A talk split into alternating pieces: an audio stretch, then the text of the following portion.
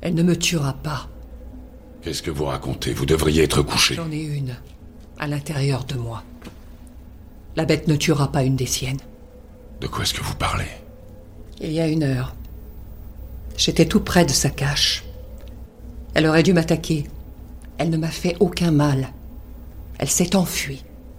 Elle sait que je porte en moi son avenir. Ah, foutaise. Comment êtes-vous sûr de ça? Je l'ai vue. Sur le scanner. C'est une reine. Une pondeuse. La bête qui est en moi va en générer des dizaines de milliers d'autres. Assez pour détruire tout l'univers.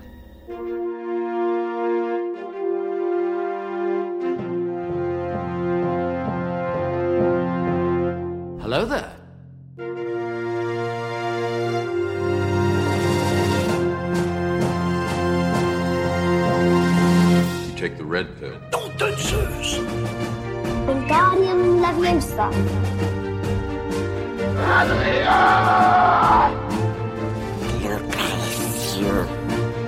Get away from her, you bitch!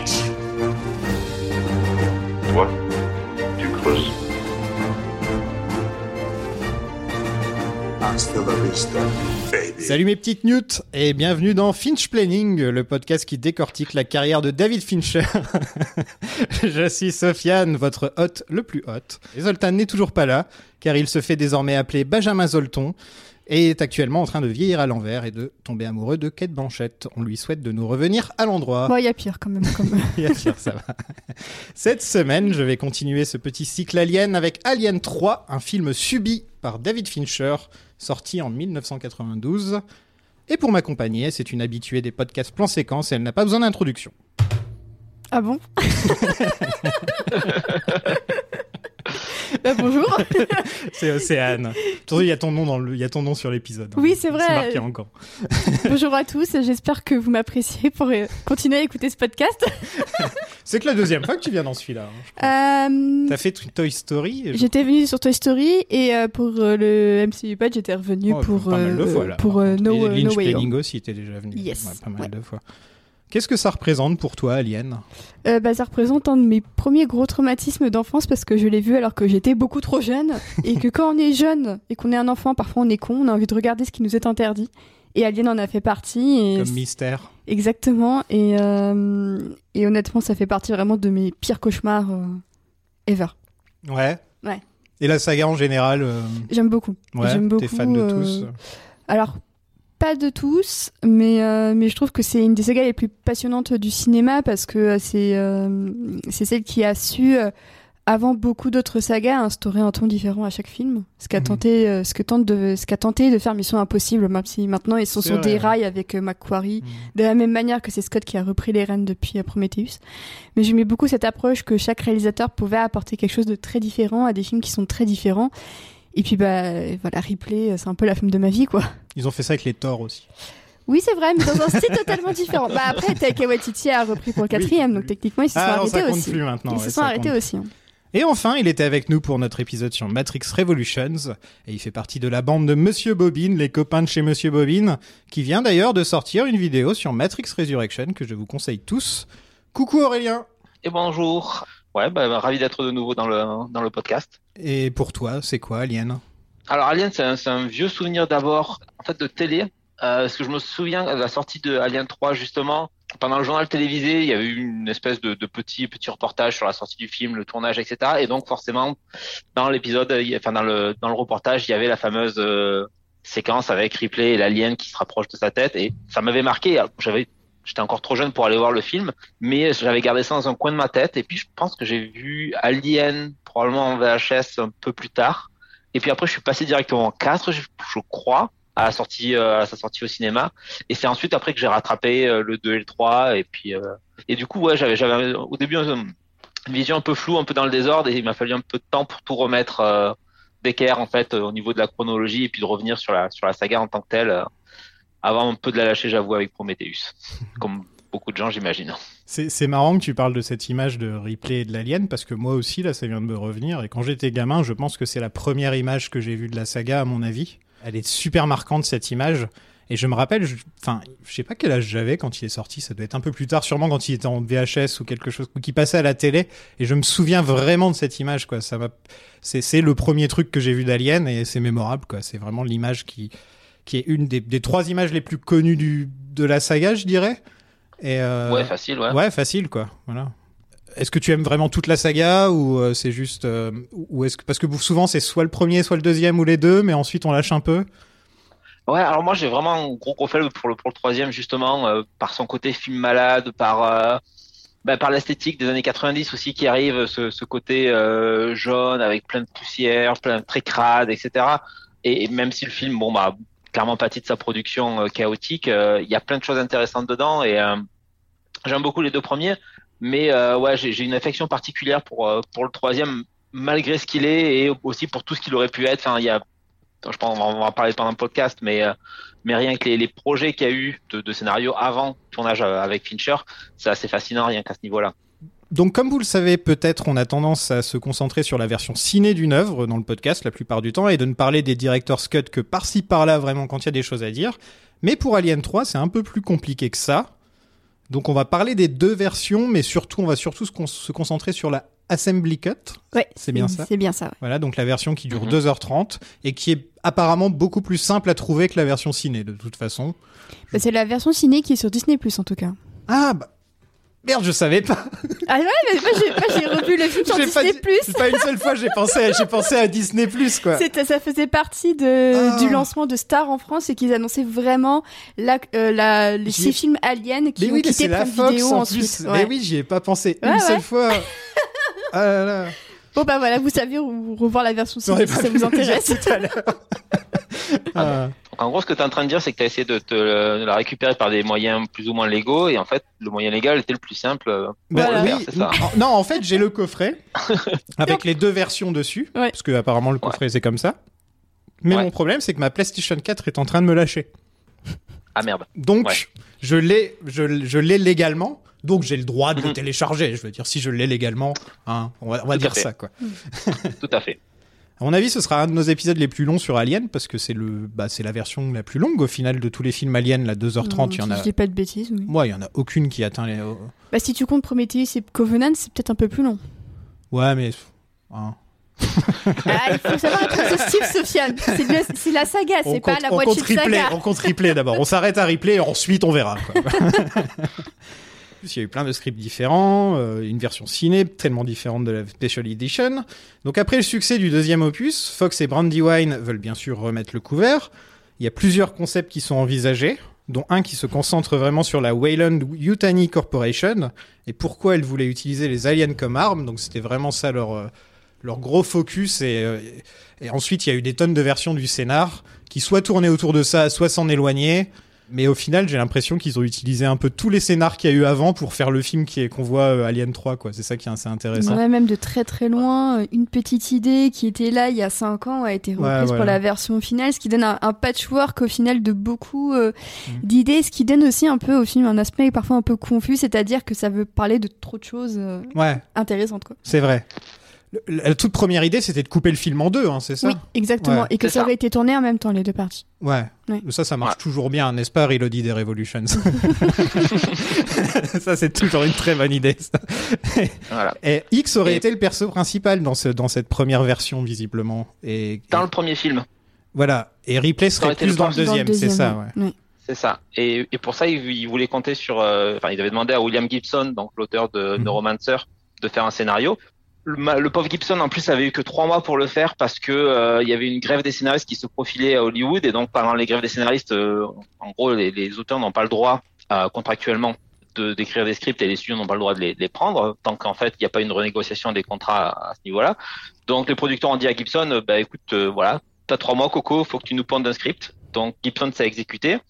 Et euh, donc euh, les producteurs euh, et, et Carroll ont récupéré les scripts et se sont dit bon bah c'est pas mal, il y a, y, a, y a de l'action, le truc est bien écrit, mais en fait c'est pas super intéressant, ça raconte pas des trucs euh, vraiment qui nous plaisent. Donc euh, une fois que la grève des scénaristes a, a été finie, ils ont commencé à demander à, à Gibson de, de remanier son script. Et puis lui il était passé à autre chose, ça l'intéressait plus. euh, donc voilà, ça a été première version, Si je ne dis pas de bêtises, en plus c'est la version de Gibson qui a été adaptée en, En- comics. En comics euh, et je crois aussi en, en audiobook, si je me Oui, trompe en audiobook Ouais, euh, quelques années plus tard. En fait, avant qu'il y ait ça. Gibson, euh, la petite idée c'était que Ridley, euh, enfin, il voulait que Ridley revienne en fait. Et Ridley n'était pas forcément très chaud aussi. Bon, pendant qu'ils ont engagé Gibson, ils ont aussi approché le réalisateur Rennie Harlin, qui, qui lui est plutôt connu pour le, le cauchemar de Freddy. Die Hard 2 et Cliffhanger, donc des bons films de leur époque. quoi.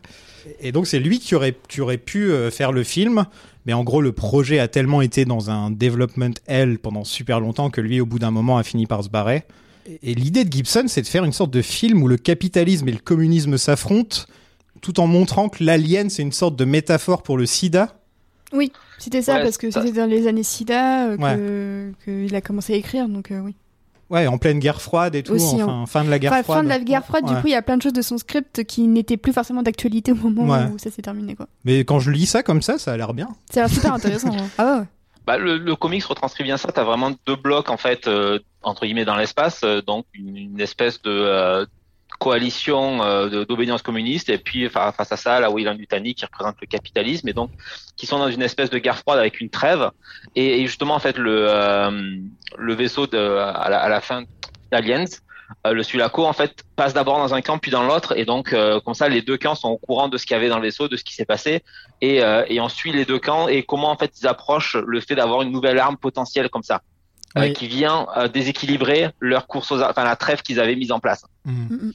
Et c'est en, commen- en commençant à faire des manipulations avec euh, de l'ADN alien qui développe une espèce de, de virus où euh, en fait au lieu de- d'être euh, intubé par un facehugger et puis après avoir le, le chestbuster qui leur sort du, euh, du corps les humains se transforment littéralement en alien enfin, ça fait presque un effet de loup-garou où t'as as l'alien qui naît de, de l'humain en arrachant transforme la de, peau autour de lui. il le transforme de de l'intérieur. Ouais. c'est ça voilà Bon appétit, tout le monde. Ouais. Ouais, Apparemment, ouais. il y aurait Ah, un il- camp où c'est une sorte de centre commercial géant. Oui. Et l'autre camp qui s'appelle l'Union des peuples progressifs. Oui. Et donc c'est très subtil. Lup. Ça a l'air très très subtil comme délire quoi. Ripley est dans le coma pendant la majorité du script. Et donc c'est X qui explore la station et qui découvre que Wieland est en train de créer une armée d'aliens donc. Et ouais, les survivants des deux camps doivent faire équipe pour essayer de tuer l'alien en gros, c'est plus ou, plus ou moins ça. ça, ça aurait été en fait la- le deuxième film. C'est-à-dire que le, le- Ouais. le premier script, en, en tout cas l'adaptation comics du, du premier script, s'arrête au moment en fait où l'alien s'échappe. Et en fait, bah, les, les deux camps se rendent compte que maintenant ils ont un ennemi commun qui menace l'humanité tout entière et euh, qui vont potentiellement devoir s'unir euh, pour y faire face. Avec l'idée que euh, le, le climax du deuxième film, c'était une espèce de grosse bataille euh, humain contre alien sur Terre. Ouais, et, et apparemment, li- limite, le film se terminait avec Bishop qui disait à X qu'il faut aller détruire les aliens sur leur propre planète, ou un truc comme ça. Qu'il y avait une sorte de fin cliffhanger où ils disent, bon, allez, faut qu'on aille tous se les faire chez eux, ou un truc comme ça. Ça donne envie, ça aussi. Là, c'est Independence Day l'a fait, Pacific Rim l'a fait. Independence Day l'a fait? À la fin de Résurgence, il me semble qu'ils Ah. disent euh, on va aller, on va aller Je leur casser la gueule. C'est pas grave. Ça va, c'est pas une saga pour l'instant. Donc, ouais. Ce le sera jamais, je pense, à mon Bah, avis. Moonfall, non, je sais pas, c'est un malentendu. Moonfall.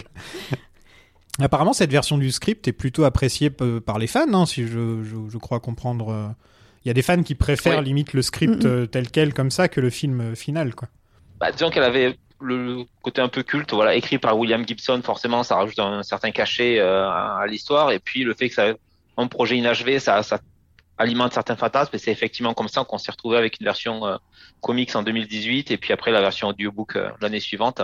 Donc c'est, ça a duré assez longtemps cette espèce de culte parce qu'aussi c'était euh, un, un- un- une petite relique en fait d'un développement compliqué qui s'est jamais, euh, qui s'est jamais concrétisé, et pas mal de gens fantasmaient sur ce que ça aurait donné. Comme le Dune de Jodorowsky, quoi. Un peu dans, un peu Ouais, il y a, y un peu un côté. Ouais, tout à fait. Parce que Gi- Gibson, faut, on, on l'a pas trop dit, mais c'est un auteur de, de, de bouquins plus euh, cyberpunk hein, dans le délire. euh, Si, si, si, je- si je me trompe pas, c'est Oui, plutôt cyberpunk. Et en fait, eux, ce Ouais. que ce que ce que Fox et Brandywine voulaient, c'est qu'ils mettent justement une patte cyberpunk dans dans Alien. Et lui, il a pas du tout fait ça dans son script apparemment. Ah, elle, elle y est dans la mesure où bah, la dénonciation du, du côté capitaliste Ouais, voilà, il y a ça, ouais. et le, le fait qu'il y ait les deux camps comme ça qui s'opposent, mais, mais sans, euh, sans vraiment penser à l'humain. Il y a, on va dire, la, la philosophie cyberpunk derrière, mais il n'y a pas le décorum. voilà, Euh, je pense que eux, c'est plutôt parfait. ça qu'ils voulaient, quoi. C'était plutôt le look Le look, cyberpunk. Ouais. C'est ça. Comme le voilà. jeu. T'as le look, mais rien d'autre, quoi. Voilà. Donc les, ouais, les, les, les producteurs euh, n'apprécient pas vraiment cette version. En fait, le, le truc, c'est que voilà, comme tu disais, euh, ça a pas l'air très passionnant. En fait, il y a pas trop d'action, je sais pas. euh, C'est pas. C'est bizarre, il y a, y a des moments d'action et puis il y a- il y, a des longs moments de parlotte euh, justement pour mettre en place l'univers, pour expliquer, pour exposer les, les différents enjeux aux gens et du coup ça, ça ralentit un peu la chose euh, par moment et je pense que ça c'est un truc qui en- Parce que avec le, lequel les producteurs ont eu, ont eu, des, ont eu des soucis quoi. le, le- le film final, c'est que de la parlotte au final. Il y a très peu d'action dans le dans Alien 3. Ouais, Enfin, en le regardant, je me suis dit, putain, ça parle beaucoup comparé aux deux autres. quoi. Ouais, c'est très bavard. C'est très Ouais. très bavard comme film. ouais. Parce que oui, je, pour les gens qui sont pas au courant et qui veulent juste écouter Alien 3, je découvre les aliens en même temps, à part le premier que j'avais vu un milliard de fois. Euh, le 3, j'ai dû le voir qu'une fois il y, a, il y a très très longtemps, donc je les découvre. Donc c'est pour ça que j'ai besoin de spécialistes. Il décide de partir dans une autre direction avec le scénariste Eric Red, qui lui a écrit Hitcher et Aux frontières de l'aube de Catherine Bigelow. Mm. Et son idée, c'est de commencer avec des Marines qui découvrent que tous les survivants du film précédent ont été tués par un alien avant de basculer dans une petite ville classique des États-Unis, mais qui se trouve dans un dôme, dans l'espace, et avec tous les habitants qui doivent se battre contre des ordres d'aliens, donc une sorte de de film, je sais pas, une sorte de truc dans le Midwest, euh, alien dans le Midwest, de ce que j'ai cru comprendre. Bah, c'est ça, là, on commence à avoir euh, des embryons un peu de, de chaque idée. Euh, Sur le premier, on avait le fait que maintenant les aliens, euh, c'est un peu devenu une sorte de virus. Là, pour cette version-là, c'est euh, on commence avec le, le film, bah, tout le monde est mort. Tous les personnages du film précédent sont morts. Même Ripley est morte. quoi. Même Ripley est morte. ouais. Ouais. Ce qui n'a pas plu au studio qui voulait quand même euh, avoir euh, Ripley en disant que c'était quand même une des rares femmes d'action aussi à l'époque. Faut... Elle ramène de l'argent. Faut... Alors, elle ramène de l'argent, mais en plus, c'est une des rares héroïnes d'action de l'époque. Et c'est vrai que ça aurait été dommage de s'en passer. C'est- une des versions qui m'intéresse le moins, là, celle dont on parle. Dans, dans la mythologie moderne du cinéma, c'est une des rares euh, déesses, déesses de la guerre, déesse guerrière, tu vois, enfin un truc comme ça, euh, dans la mythologie, Ouais. tu vois. Ouais, ouais, qui Maintenant, il y a eu Wonder Woman et compagnie, mais je veux dire, avant ça, et c'était, c'était Ripley, quoi, tu vois. Ouais, et encore Wonder Woman est censée être ambassadrice de la paix, donc c'est un peu ça aussi la différence avec Ripley, tu vois. Ouais. Ripley, elle casse des gueules, elle est pas là pour la paix. Elle, Bah, disons qu'elle elle aurait voulu la paix. Elle veut qu'on lui fiche la paix. mais Elle veut qu'on lui fiche la paix, Mais, c'est euh, vrai. Personne ne Ouais. veut.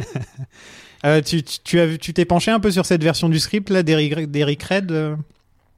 Pas énormément parce qu'il n'y a pas énormément d'informations. Apparemment le c'est une version qui a été vite euh, écrite où le Eric Red n'avait pas énormément de temps et euh, finalement les producteurs étaient pas très intéressés par ce qu'il a produit donc euh, c'est vite parti à la poubelle.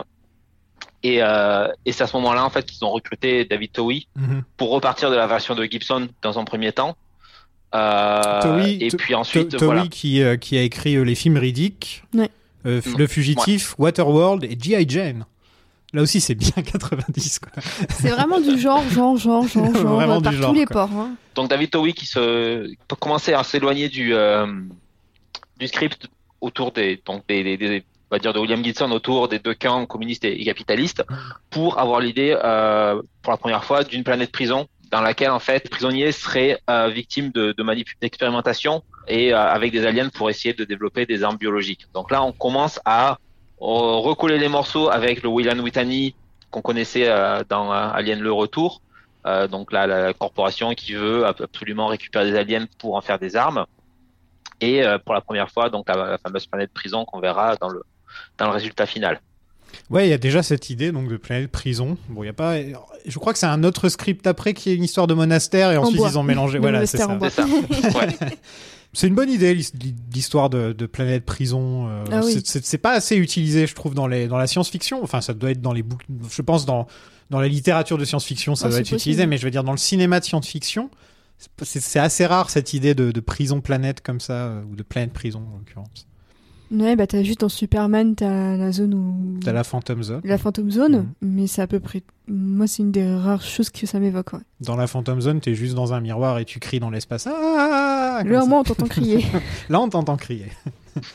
Mais d'ailleurs, c'était c'était assez rigolo en parlant du, du slogan euh, dans l'espace, euh, personne ne vous entend crier. Donc sur le, sur le poster du premier film, c'est qu'il y avait eu des des petits teasers pour une version où justement c'était sur la Terre. Donc je sais pas à quelle version ça correspondait. Mais euh, dans le dans le making of d'Alien 3, euh, ils ressortent une archive où euh, euh, ça devient euh, sur Terre tout le monde vous entend crier ou quelque chose comme ça. Donc Ouais. ils étaient vraiment prêts à un moment à développer cette version-là, mais bon bah je sais pas à quel à qui ça a été teasé, peut-être à un marché du film ou à des investisseurs ou quelque chose comme ça. J'ai regardé la Mais, bande-annonce du, du- de- d'Alien 3. Ah, c'est quelque chose, hein. The bitch is back. Ouais. J'ai là, je fais, il parle de Ripley ou il parle de l'alien Alien, ou Et des ensuite, je vois une, une interview de, de Sigourney qui dit, bien évidemment que c'est l'alien, c'est pas moi, les gens qui ont vu les films, ils savent que c'est l'alien. Mais c'est juste que sur le plan, il était marqué The bitch is back et tu vois Ripley qui apparaît comme ça. C'était vraiment subtil, ça. Très classe. Ah, et, et c'est justement, j'avais toujours oublié dans la saga de regarder les bandes annonces. Et à partir de maintenant, je vais jamais les rater, quoi. Ah Bah, c'est note d'attention à elle toute seule. Ouais, voilà, c'est super intéressant.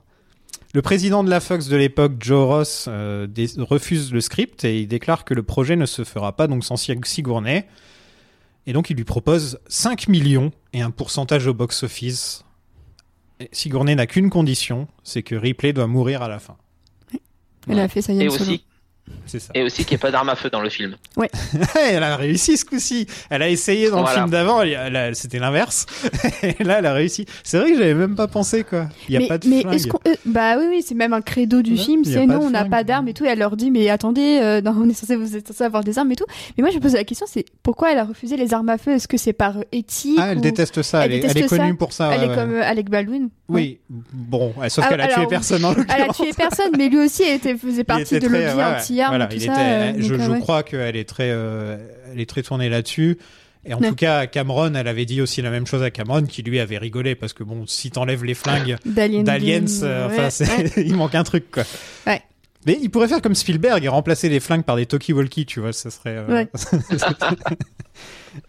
Le réalisateur néo-zélandais Vincent Ward est engagé et il décide d'écrire son propre script où Ripley se serait retrouvé dans un satellite dans l'espace qui est en fait un monastère en bois.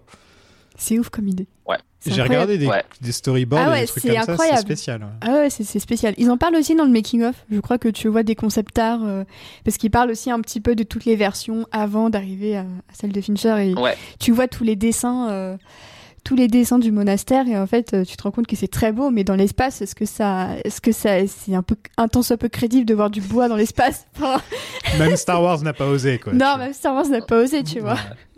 Ouais, et c'est ça euh, justement qui va qui va poser problème aux producteurs en fait qui essaient de rester dans une espèce de science-fiction relativement crédible et, et en fait l'introduction du film de euh, de, Ward. C'était littéralement suivi d'abord un, moine dans une espèce de, cathédrale en bois. Donc on se dit ça ça se passe au Moyen Âge crois il y avait rien qui nous indiquait que ça se passait euh, dans l'espace dans le futur quoi que ce soit. Et puis on, le suit dans les couloirs. Il commence à monter des échelles et tout ça.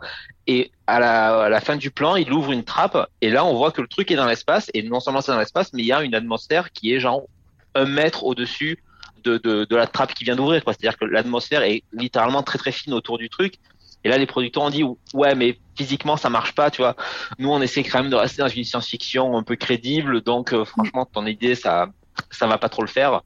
Et, euh, et c'est là que le, projet a commencé à se casser la gueule et euh, que les producteurs ont demandé de plus en plus de changements à, à Vincent Ward et, euh, au bout d'un moment le, le pauvre gars en a eu marre et leur a dit bah non mais en fait euh, si vous voulez pas de la façon dont je vois le film faut me le dire en fait faut même pas me le dire je me casse au revoir les enfants Moi je trouve qu'il y, a- il y a- il y a de l'idée derrière ce concept. Ça marche je- pas Ouais, pour ah, Alien, le- ça marche pas, ça c'est pas pour Alien. c'est pas pour Alien. Mais il y a, il y a de l'idée. Tu peux faire un film d'horreur et 24 avec un truc en bois dans l'espace. Moi, je... Dans l'espace. Ouais, voilà, un truc comme ça.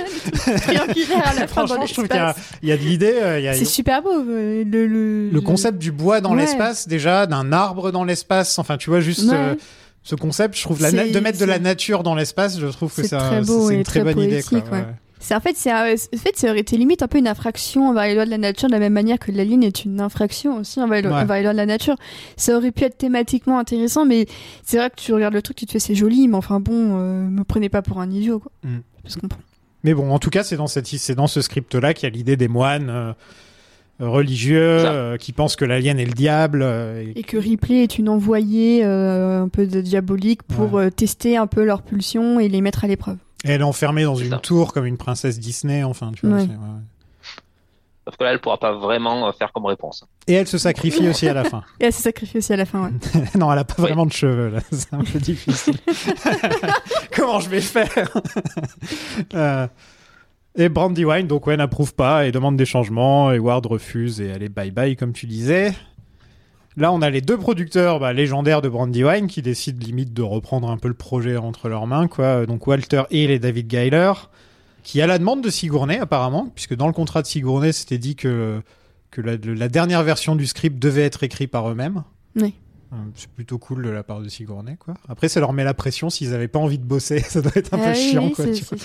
Et ils ont mélangé ça, donc, tous les scripts précédents, en gros, quoi. Ils ont, ils ont Oui, fait un ça. gros melting pot. euh, Oui, c'est ça. hein. ouais.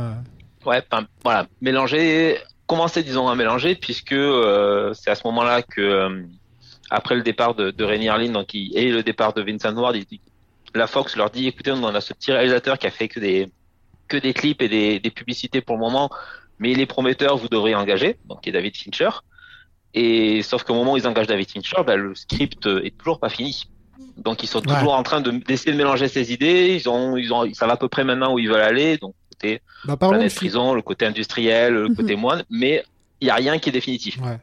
parlons de Fincher un peu, tiens. Puisque bah, Mhm. on a eu quand même des bons réalisateurs sur la saga Alien. hein. Ça, il y a- Ouais, ouais, donc euh, Monsieur Fincher, un petit réalisateur de pubs et de clips musicaux euh, qui a qui est en gros bah, cette grande génération de réalisateurs de pubs. La quoi. Génération propaganda. euh, Gondry, Proyas, Snyder, Bay, Spike Jones, Verbinski, enfin tu, tu fais la liste, c'est les meilleurs réalisateurs des dix, des dix années d'ensuite. Ouais. C'est euh, c'est ces mecs-là, quoi. Ouais, et puis en plus, Fincher n'avait que 27 ans. C'est quand même 27 très ans. très jeune. Ouais. Surtout pour un Ouais. truc comme Alien où t'avais déjà des réalisateurs assez confirmés comme Ridley Scott et, euh, et James Cameron qui, qui sont passés d'abord et, euh, et du coup là tu te retrouves avec un tout petit jeune, euh, sa seule expérience c'est d'avoir fait des clips. Et genre euh, Ouais. bon. on Ah, il a bossé sur le retour du Jedi et le Temple maudit à, à Ouais, ILM mais, aussi. euh, mais, mais pas en tant que, ré... qu'en tant que, que réel. Ouais, non, C'était plus aux maquettes et tout ça. j'ai appris ça aujourd'hui. Ah en fait. Ouais, J'étais pas au courant. Si, si, ouais. je crois qu'il aime bien en parler de ça. Enfin, il préfère parler de ça plutôt que de Alien 3, ce qui peut se, se comprendre. Et niveau clip, il a bossé avec Madonna, Michael Sur Jackson, Vogue, George ouais. Michael, euh, enfin, en tout cas Il les a été trois très, quand très au proche de Madonna, top. ouais, Euh, ouais, il a fait, il a fait plusieurs il- clips de Madonna. ouais. Et ils sont sortis ensemble aussi à ce moment-là. Oui, c'est ce que je. Pareil. Il y a, Ah ouais il y a les rumeurs qui disent qu'ils ont vécu une histoire d'amour assez secrète. Ouais, c'est Madonna. Et en même temps, très, je Ouais. pense que très C'est jamais très hein. secret avec Madonna. Bah, disons que eux ont réussi à le garder secret, parce qu'en plus, lui était marié à l'époque, si je dis pas de bêtises. Et euh, donc, ouais, c'était assez secret. Et euh, ça, on, on commence à en avoir un peu des indices aujourd'hui en revoyant toutes les interviews de l'époque. Mais c'est vrai qu'à l'époque, c'était pas si, euh, si évident que ça. Mais quand tu vois la manière dont Ouais. il la filme, c'est c'est des déclarations d'amour. hein. Il a, il a mieux fini, il a mieux tourné que son mari d'après, tu vois. Oui. ah, revolver. Étant donné qu'on va parler d'un grand réalisateur, on va poser la question habituelle sur les grands réalisateurs. Qu'est-ce que c'est votre Fincher préféré en dehors d'Alien 3 Océane, vas-y. Je Euh. sais, c'est Social Network. Voilà, Bon. tu peux passer. On passe à autre chose, c'est Social. Je sais même pas pourquoi je pose la question. D'un seul coup, d'un seul coup, ça m'est revenu. Je fais ouais, ok. ah oui, bah oui. Bon, en dehors de Social Network, il y en a un qui sort plus du lot. Bah, moi, mon top, moi, bah, moi, mon top 3, c'est euh, c'est Social Network, Benjamin Button et Zodiac. Benjamin Button, tiens. ouais, donc. je suis un un peu peu son seule film mal aimé, tous. quoi. Ouais, ouais, bah, j'en parle bientôt dans le Lemon Adaptation Club de, de celui-ci. Ah, c'est une adaptation. Ouais. de Francis Scott euh, Fitzgerald, Ah, je savais pas. ok. d'une toute euh, petite nouvelle qu'il avait écrite. Et du coup, c'est une adaptation en plus. Et, euh, et- oui, c'est un de mes films préférés. Et je suis prête à le défendre bec, bec et ongle Benjamin Button. Ouais. Bon, si on fait des top 3, Ouais, ça serait Zodiac, Social Network et Fight Club probablement. ok, Zodiac, Social Network. Hein. Il a fait des bons films, le salaud, quand même. c'est vraiment Ouais, hein. difficile de. Ah, C'est le genre de mec, tu vois, c'est un peu comme euh, Paul Thomas Anderson ou ce genre de gars-là, tu vois, où ils ont fait presque que des bons films au final, quoi. C'est limite impossible ça. de. C'est. Même, même quand Ah non, c'est- il a même fait un quand- mauvais film là, il y a même pas quand c'est longtemps, mau- tiens. Même quand c'est mauvais, tu peux toujours réussir à en tirer plein de choses euh, passionnantes. J'adore Ouais, Manque. Voilà, Mec, euh, je- bof, quoi. Ouais, je Ouais, donc je sais, je sais pas qui serait, ce que serait le premier, euh, le, le troisième en tout cas. Euh, mais voilà, quoi, c'est pas ça qui manque. Il a fait quoi Ah, bon. Je réfléchis, qu'est-ce qu'il a fait d'autre? Sa série Mindhunter, c'est lui? Ouais, Manhunter, Bah c'est lui. voilà, j'aime beaucoup Mindhunter. Ah, c'est génial. Je crois que je suis assez, assez attiré par son côté euh, justement Zodiac, Mais Mindhunter, Pol- Polar, euh, ouais. Gone Girl, voilà, Ouais, bah, Gone Girl, voilà, ça c'est un très bon film aussi, voilà. Ouais. Moi, je vais dire Gone Très Girl, bien. voilà. Et alors, pour la petite histoire, si vous voulez euh, vous amuser, vous pouvez chercher sur YouTube le clip de euh, Bob Till You Drop de Rick Springfield, donc qui est le tout premier clip réalisé par David Fincher.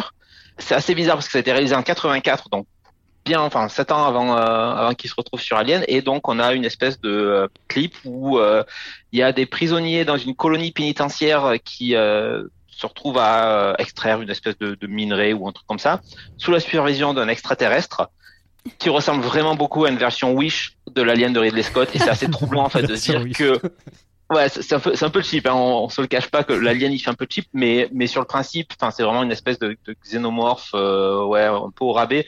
Et ça fait vraiment bizarre de se dire que le mec réalise 184 et que euh, sept ans plus tard il va se retrouver à effectivement réaliser un Alien.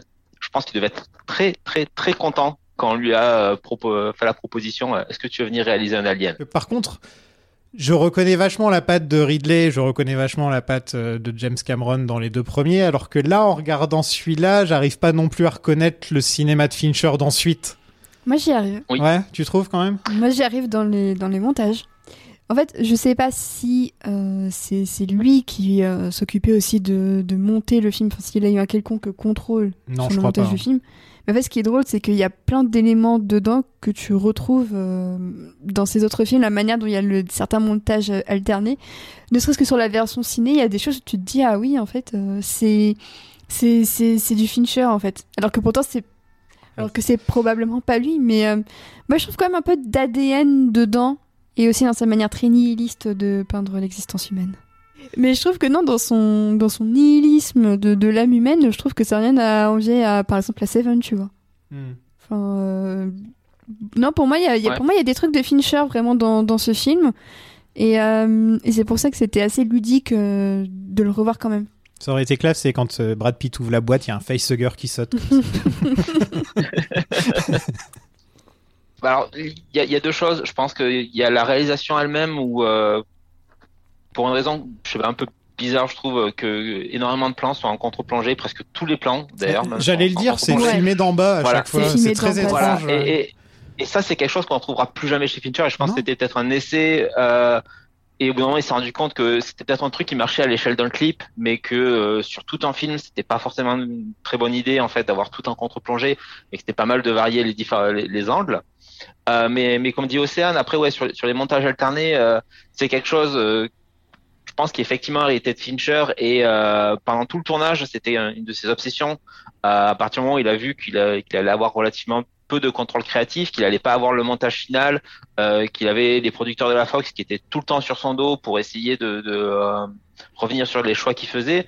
Je pense que c'est quelque chose auquel il était très attentif, d'avoir des plans très spécifiques euh, qui imposaient en fait derrière le montage. Et donc euh, même s'il avait pas, s'il n'était pas en salle de montage, s'il n'avait pas le droit euh, de euh, du montage final, euh, bah, qu'après une fois que, que les plans étaient dans les mains d'un d'un monteur, euh, bah, le montage s'imposait de lui-même et qui- qu'on allait retrouver quelque chose de, de son intention au moment du tournage. Et, et je pense qu'effectivement, ça c'est quelque chose qui se retrouve, comme, comme on disait Océane, dans les dans les montages alternés. Et puis euh, clairement dans le côté euh, dans le côté nihilisme, dans toute la réflexion sur euh, sur la masculinité, euh, il y a quand même le côté le, lien entre la masculinité et la violence, c'est quand même quelque chose qui va se retrouver dans The Game, dans Fight Club, euh, dans à peu près presque toute la première partie de la de la carrière de Fincher en fait. Donc c'est quelque chose. Je sais pas si c'était son intention vraiment à la base ou si ça vient aussi du, du script, mais en tout cas c'est quelque chose qui va développer par la suite. Il est bien, The Game. Non C'est le Ouais. Fincher que j'aime le moins. Mais je l'ai pas vu que... depuis 20 ans, j'ai l'impression. C'est le Fincher hein, que mais- j'aime le moins, alors que je trouve la fin absolument géniale. Ouais, je crois qu'il est- il m'a- il m'avait bien marqué. Pourtant, je l'ai vu quand j'étais ado et je sais qu'il m'avait marqué quand même. euh, Moi, j'ai tenté deux fois parce que je me dis un Fincher dans lequel je rentre pas, mais c'est pas normal et tout ça. et du coup, j'ai retenté et, euh, et impossible. Moi, ça Je- va, il y a eu Mank. Euh, le script était pas fini, donc comme tu le disais, donc il a, il a réécrit un peu tout ça avec l'auteur Rex Piquet. Et apparemment, ils avaient déjà dépensé 7 millions avant même que le projet passe en production. Euh, Sachant que le Aliens de Cameron, je crois que c'était genre 20 millions. Il a euh, coûté ou- 18, je crois. Ouais, voilà. ça. Donc, euh, je crois qu'au au total, il a coûté genre 60 millions de dollars le film. Du coup, il a explosé le budget, ne serait-ce que du Cameron, qui pourtant, euh, Ouais. tu vois le film, t'as l'impression qu'il en a coûté 100 millions. Hein. ouais, mais Cameron, Cameron est fort pour ça. Quoi. Il est très fort pour ça. Ah oui, oui, c'est sûr. Mhm. Ces films coûtent cher, mais moins cher que les autres films qui coûtent cher, tu vois. je, sais, je sais pas Ah, si. j'aimerais bien voir le budget d'Avatar, moi. Ah, le budget d'Avatar, il doit être pas mal, c'est vrai. Ouais.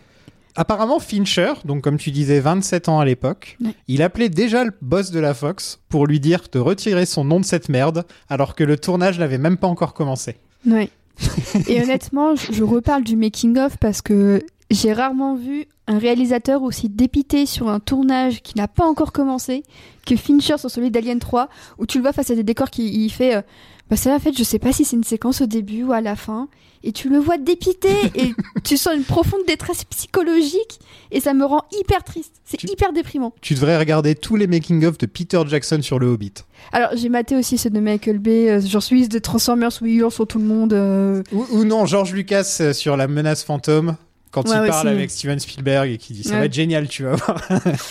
Aïe aïe aïe. Ah, Mais, mais vraiment, en fait, en fait le, le pire, c'est que Fincher, vraiment, tu, tu sens qu'il il est très jeune et qu'il a Mm. plein d'idées. Euh, En fait, euh, dans tout ce qui est la pré-prod, tu vas vachement investi sur comment on va faire l'alien et tout ça, parce qu'il y a vachement de designs différents en fonction de quel animal euh, était la victime de l'alien au moment où le film commence. Et du coup, tu vois qu'il essaie plein de choses, même avec de les animatronics, avec des CGI et tout ça. Et tu sais qu'il est, il est plein d'idées, qu'il il pointe partout et tout ça, et tu le sens hyper passionné. 24 heures plus tard. Et, euh, et tu, tu sens qu'il y a plus de vie dans son Ah ouais. regard. Et t'as même des producteurs qui disent Ah non, franchement, Fincher, il... le pauvre. On l'a tué, quoi. On l'a lessivé. C'est ça. Il C'était limite un, un mea culpa euh, en mode euh, Ouais, non, c'était pas évident pour Mais- lui euh, et tout ça. Mais il est pas fait pour ce genre de film, de toute façon. C'est un auteur, tu vois. Enfin, c'est vrai, tu vois. C'est. Oui, bah je pense que ce film-là l'a un peu vacciné. hein. À mon avis, ouais, les, les- le premier, le, le premier avait vraiment un côté auteur, le deuxième avait un côté quand même plus. Faut qu'on se fasse des sous, tu vois. Faut, faut- Oui. Ce serait bien de gagner de l'argent autour de cette franchise, tu vois. Je pense qu'il y a un petit ça. côté comme ça. Ouais. Et donc, il voulait encore plus faire ça avec le 3. Et, et au final, c'est une direction complètement différente que le film a pris. Oui. Donc, euh, forcément, je peux comprendre euh, qu'il n'ait pas eu, euh, il, il ait pas eu le contrôle, quoi. Tout simplement, ça se voit. Quoi. Mais Ça, fait, ça fait partie le- de ces réels où euh, un- il, a été pris pour un yes man. Ouais, alors, que, c'est la pire insulte tout, que quoi. tu pourrais Non, lui faire, c'est que c'est et alors que pourtant les yes man, il y en a certains qui sont très compétents dans ce qu'ils font. C'est un yes man. Voilà. Il y a des yes men très compé des yes men du coup très compétents dans ce qu'ils font et dont les Ouais. films restent quand même très plaisants à regarder un samedi soir. Hein. Mhm. Tu te mates un film de Sean Levy par exemple. Il y en a certains, euh, c'est un bon yes man, tu vois, Mhm. c'est du c'est du travail honnête. Mais c'est pas euh, la vision de Fincher, je pense qu'il s'imaginait pas en yes man euh, sur ce film-là. Non, clairement pas. Et en plus de ça, ce qu'il a eu à gérer, euh, ça a été, on va dire, des questions plus entre guillemets politiques, mais de, enfin, de relations interpers- euh, interpersonnelles. Un, un truc assez, euh, assez emblématique, je trouve, c'est euh, donc euh, l'acteur Ralph Brown qui joue euh, Mr. Aaron, donc euh, 85. Euh, à la base, lui, quand il a été euh, casté pour le rôle, on lui a dit, ben en fait, c'est l'assistant euh, donc du, du gardien de la prison, et c'est un mec relativement normal, et bah, c'est être un peu le héros jusqu'à la fin. donc le mec, donc l'acteur se dit, ok, je vois à peu près comment je vais le jouer, et euh, commence le tournage, et puis là, il commence à recevoir des euh, les corrections du script, et, et c'est là qu'on lui dit, non, en fait, ton personnage, il a 85 de QI, donc en fait, c'est un teubé. Oui. Et donc là, pour l'acteur, d'un coup, se dit, bah, quoi J'ai pas Euh, mais signé pour c'était ça. pas pour-. Ouais. Mais- C'est ça, c'est littéralement ça. Et donc après, il doit aller voir Fincher pour lui dire euh, ouais, mais alors attends, euh, j'ai vu les révisions du script, euh, pourquoi je meurs aussi vite et euh, pourquoi je suis un teubé maintenant? Et donc c'est Fincher qui après doit lui, lui dit non non, écoute, calme-toi, ça va aller, je vais aller voir les producteurs. Donc Fincher va voir les producteurs, rappelle l'acteur et enfin et tu te retrouves avec Fincher au milieu de ce ping-pong entre euh, ben, un acteur, des producteurs, etc. Et, et le pauvre gars, lui, qui se disait ça va être super, c'est de mon premier film, je vais m'éclater. Ouais, il, se, ouais, il se- il se prend la tête et il, il est plein de bonne volonté, mais au bout d'un moment, euh, bah, il en peut plus quoi. Il y a, il y a deux billets de blog sur le, sur le blog de, de Ralph Brown justement sur le tournage d'Alien 3 et c'est le, ça raconte très très bien la paranoïa à tous les niveaux quoi. Donc tous les acteurs qui se font pas confiance, qui se qui font pas confiance dans la production, euh, qui voient très bien que Fincher, euh, bah, il est en train d'être euh, d'être harcelé par par la prod. et, et même, va dire, Sigourney Weaver en prend un peu pour son grade par moment dans, dans les billets de blog. Bon, alors c'est c'est que le point de vue de, Ralph Brown, mais donc il entend par un autre acteur, par exemple, que Sigourney Weaver voulait pas d'autres stars dans le film et que du coup elle parle pas à, Charles Dance parce que voilà, c'est elle a peur qu'il lui fasse de l'ombre, donc elle lui en veut un peu, donc elle lui parle pas. Il est là pendant Euh, 20 et- est- Après, cela dit, il est pas là pendant, Bah ouais. pendant bien longtemps. Ouais. Ouais. Ouais. Et, et vous savez, il y a aussi le directeur de la photo qui est tombé malade et qui a dû partir Jordan au bout de deux semaines. Quoi. ouais, Ouais, qui, donc, est- euh, qui était atteint je- euh, Alzheimer ou Ah, je sais pas. Parkinson. Parkinson. Parkinson, ouais. Parkinson. Mais du coup, l'histoire fait euh, que ce Fincher aura euh, pris son fils comme euh, directeur de la photo sur euh, Social Network, Ah, mignon. Millennium, euh, Jeff Cronin West, sur euh, Social Network, Millennium et euh, Gone Girl, si je dis pas de bêtises. Et euh, récemment, il a fait euh, le, le dernier sur King Bing the Ricardo, c'est lui à la photo. Ah, ok. Bah, ça va. Ouais. Et en fait, euh, Jeff, Jeff a été, avait été plus ou moins recruté justement en cours de tournage pour aider son père Ouais. Euh, mais au bout d'un moment, ils se sont rendus compte que euh, même avec euh, Jeff qui, qui aidait, bah, il fallait quand même que le, le Jordan fasse des trucs et euh, bah, dans son état, avec son, son état se dégradé à cause de Parkinson. Et donc c'est là qu'il a été remplacé par Alex Thompson, un peu débeauté, euh, qui est pas un mauvais un mauvais chef-op, mais bon ben voilà, tu passes derrière le mec qui a fait la, la, la photo de Blade Runner quoi. Ouais. Il a fait des Bergman aussi, non, si je dis pas de bêtises? C'est possible, ça je sais pas. Faudrait que je recheck. Je sais plus. Coupe ça au montage. Ouais, Je, je, je sais pas vous, mais moi je préfère largement parler d'un film où la production est chaotique comme ça qu'un Bah pour film nous, où- oui, c'est plaisant, mais je pense qu'à l'époque, Non, ça c'est devait être épouvantable. Moi, j'adore les, les productions chaotiques comme ça. Je m'éclate beaucoup plus sur, à parler d'une production comme Alien 3 que la production des deux autres. Ah bah c'est passionnant, hein, Ouais. Enfin, je sais pas. Puis c'est ce qui fait aussi les meilleurs films qui parlent de films ratés. hein. Voilà. Je dirais pas qu'il est raté non plus, Non, il est pas raté, mais, Mais- la post-prod, c'est mais un il est pas au niveau des deux autres. ouais. À la musique, on a Elliot Goldenthal, qui est connu pour les deux Batman de Schumacher, Hit, Demolition Man et Frida, pour lequel il a gagné un Oscar d'ailleurs. Et je trouve la musique super euh, envahissante et vraiment. Enfin, je, je suis pas du tout fan de la musique de ce film. Alors franchement, en revoyant le film, tu sais, t'as la la fanfare de la Fox qui commence Oui, et qui se termine, Ça, c'est qui bien, se ça. termine pas et genre, ça bien. je me suis pris à la tête, j'ai fait oh mon dieu, mais pourquoi j'ai accepté de revoir ce film? Parce que c'est hyper flippant et que c'est une super idée. Ça c'est bien, ouais. Euh, il faisait pareil avec ouais. les X-Men aussi. Oui. Il faisait tananana à la fin de chaque truc de la Fox et le Et ça, X. c'était John. euh, et le X, de, le X de la Fox restait allumé Ah, comme oui. ça. euh. Oui, c'est John Oateman qui. Ouais, ouais, j'ai- j'aime j'aime bien quand ils font ce genre de Ouais, j'aime. Moi, j'avoue, j'aime beaucoup le, le- le- la musique de la scène de fin. Que je trouve incroyable. Non, moi, c'est peut-être Qui- le côté porte- religieux, les chœurs religieux à tout va qui me gêne un peu Ouais, plus. ouais, ouais, mais ils y sont allés à fond dans le côté religieux. oui, en fait, dans, le- dans le 2, au- dans le 1, la musique est plutôt discrète, mais quand elle est là, elle est assez. euh, Enfin, elle te met vraiment dans l'ambiance Ouais, et tout. te met très mal, oui. Voilà. Dans le 2, c'est limite très militaire et très blockbuster des années 80, et t'as même les petits tambours et les trucs Ouais, par les moment, tu vois. ouais. Et là, d'un seul coup, c'est très religieux, et je me dis, ils savent vraiment pas sur quel, chaise- sur quel pied danser, quoi. C'est, euh, à, à tous les niveaux dans ces films-là, ils savent pas, en fait, ils savent pas ce que c'est Alien au final. Ils testent un truc différent Ouais. avec Alien à chaque fois. Et j'aime bien hein, le concept d'essayer toujours des trucs différents comme ça, mais au final, ça veut dire qu'ils savent pas vraiment ce que c'est Alien, quoi. Et c'est ça aussi qui est fascinant avec cette saga, c'est que même au bout de six films, t'as l'impression qu'ils ne savent pas ce que c'est. Non Et c'est ça, et c'est ça qui est fascinant, c'est que chacun peut avoir son interprétation euh, différente. Il y en a beaucoup dont le 2 est le préféré parce que c'est action à fond. Moi, mes deux préférés, bah, c'est le 1 et le 3. Ouais. Le 3 est plus comme le 1 quand même. ouais. Ouais, voilà, dans l'aspect très noir, euh, très euh, Et on voit beaucoup ouais. moins l'alien que Et on voit dans le beaucoup 2, on les voit tout le temps, les aliens. et tout quoi, ça. Et euh, je trouve que cette saga est un très bon test de Rorschach pour savoir Hmm. C'est quoi ton préféré? Ça en dit beaucoup sur toi, je trouve. Moi, c'est moi c'est. Prometheus. T'as rien à dire sur la Ouais. musique au passage avant qu'on passe à autre chose, Aurélien? Euh, si, si rapidement justement sur la- le, le côté un peu bruyant de la musique, c'est un, un problème qui est d'ailleurs évoqué dans, dans le making of où euh, bah, en gros au moment de mixer le, le, le film, euh, Fincher avait plus ou moins disparu, avait complètement euh, laissé tomber la, post-prod.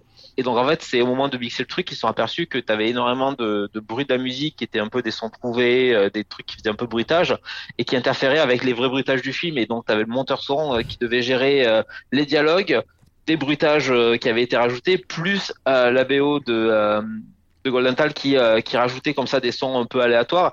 Et, et c'est vrai qu'on on- ça se ressent au niveau du film, le film est bruyant.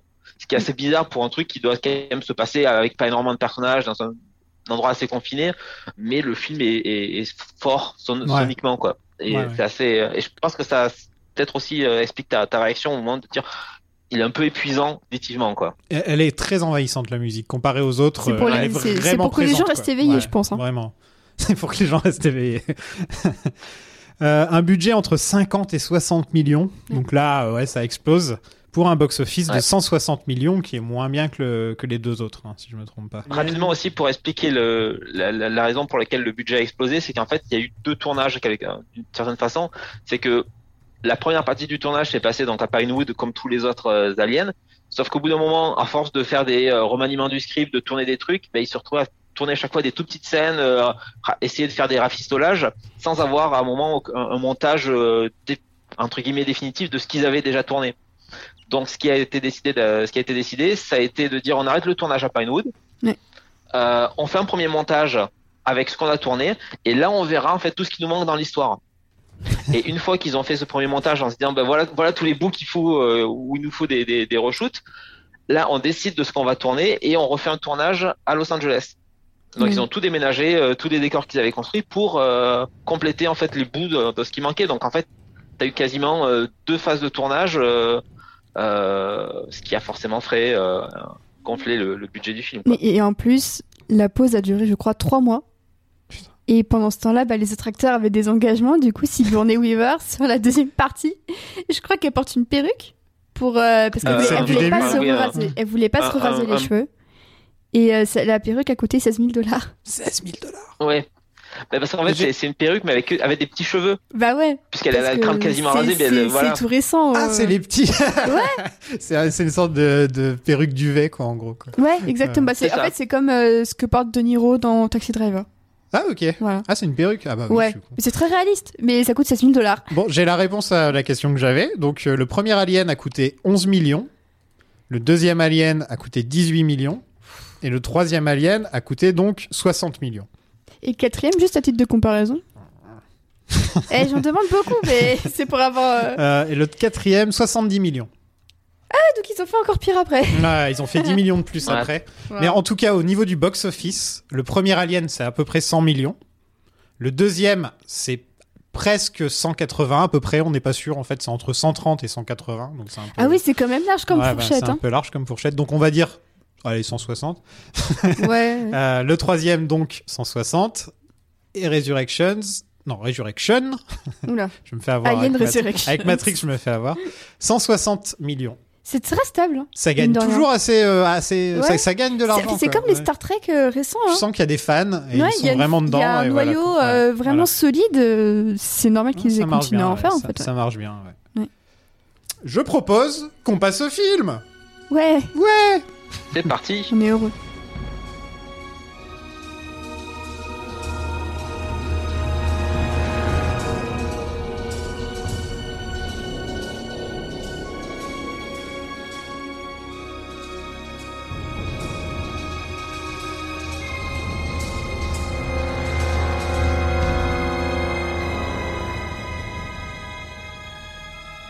Donc là, on va parler des deux versions du film, mais surtout la Assembly Cut, qui n'a pas été supervisée par Fincher, il faut le dire, parce que lui, il veut plus rien avoir à faire Ouais. avec euh, Alien. hein. Je crois qu'il a fait quelques interviews et c'est tout. hein. Il a pas fait, il a pas dit grand chose. Ouais, il a carrément. euh, C'était, euh, on était sur le, le point de d'avoir un film euh, fait par John Doe. C'était à ce niveau-là. Alan de... Smithy. Et Alan, Smith- Alan Smithy, ouais. Euh, on était vraiment sur le point d'avoir une- un truc comme ça. Et euh, il y a quelques années, il avait fait une, une, euh, masterclass au London Film Festival pour la sortie de Mindhunter saison 1 ou 2, je sais plus. Et la question alien, tu vois son visage qui se ferme instantanément. le mec qui lui fait Moi, j'ai souvenir d'avoir vu au cinéma, j'avais bien aimé. Et lui, il fait euh, Oui, oui, bien sûr. Tu peux dire ça à Lynch sur Dune aussi et tu peux avoir sa réaction à ça, rigoler. tu- tu tu- vois. tu- C'est le même genre de truc. Tu peux leur dire, mais j'ai apprécié votre film. Il fait Non, non, c'est faux, tu ne l'as pas apprécié. Fais pas genre. Et tu peux lui dire, mais si. En fait, il va te dire Non, c'est pas possible. Non, c'est pas possible. Pas Ou alors t'es possible, très ouais. con. Quoi. Ouais, mais tu, tu, sentais qu'à défaut d'un malaise, parce que tu, il se doutait qu'on allait lui poser cette question, ça parlait de toute sa carrière, donc Mm. évidemment qu'il faut retourner aux bases pour euh, après aborder la suite. Mais tu sens que c'est, c'est, s'il pouvait ne plus jamais en, en entendre parler, euh, Ouais. c'est, clair. On reprend comme toujours avec Ripley en train de dormir dans l'espace. On a des petits flashs d'un facehugger qui attaque. Et Ripley est envoyé dans une capsule sur la première planète du coin qui s'appelle Fury 161, une prison planète de haute sécurité. Vous aimez bien l'idée donc de la, de la, prison, de la planète prison? Ouais, c'est, c'est hyper intéressant. euh, et, et aussi, ça place d'emblée le, le film avec euh, Ripley, qui est juste la seule femme au Ouais. milieu de plein d'hommes. Et c'est en, En dans les, que- thèmes, dans les thèmes des films précédents, ça se suit Ouais, bien ouais. en fait. Quoi. Et, et, en- et en- et encore dans les films précédents, t'avais quand même Newt et t'avais quand même euh, une, une meuf ou deux qui se Ouais, cachaient dans, ouais, euh, les films.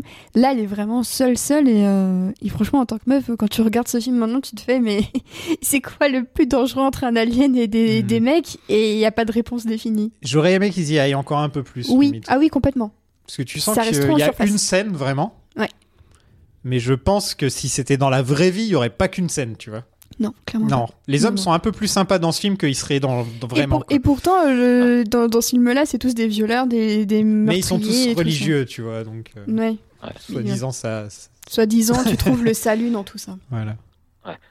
pour le coup, vraiment, le film fait le, le lien explicite entre, on va dire, le fait que ce soit des hommes et le fait que ce soit des violeurs, puisqu'en fait, ils sont, ce sont qu'ils appellent des doubles chromosomes Y, ce qui, apparemment, d'après ce que j'avais vu, existe effectivement de temps en temps. Il y, a, il y a des gens qui peuvent avoir un double chromosome euh, Y, ce qui n'en fait pas forcément euh, des violeurs ou des assassins, mais c'est quand même le lien que fait le film. Littéralement, il te dit, bah, c'est, parce qu'en fait, ils ont ce double chromosome masculin qui sont encore plus violents, encore plus euh, agressifs et, euh, et que s'ils n'avaient pas euh, la religion pour les canaliser, euh, ça serait complètement le chaos et ils se mettraient à agresser tout et n'importe qui.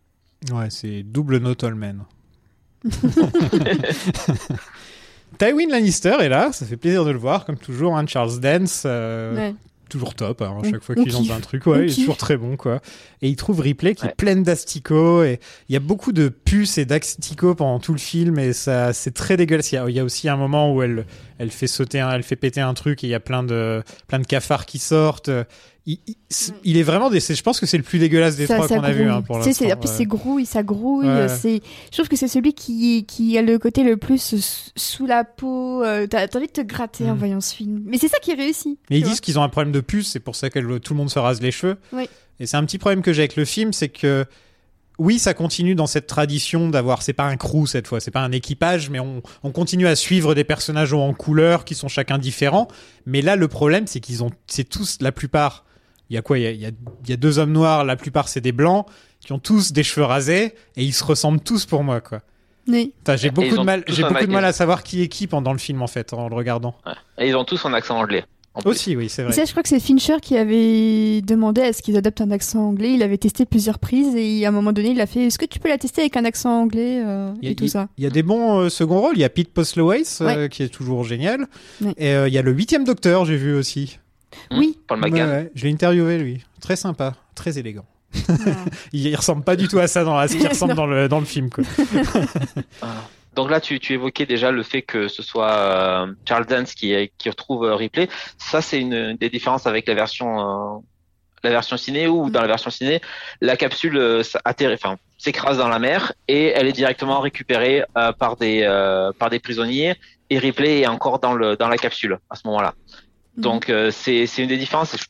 C'est déjà une, indication à quel point le pour moi la version Assembly Cut est quand même un peu meilleure que la version euh, ciné c'est que euh, dans la version euh, Assembly Cut, on a cette espèce d'introduction un peu lente où euh, le personnage de, de Charles Dance euh, déambule à la surface et ce qui nous pose un peu le décor, ce qui nous pose un peu l'ambiance.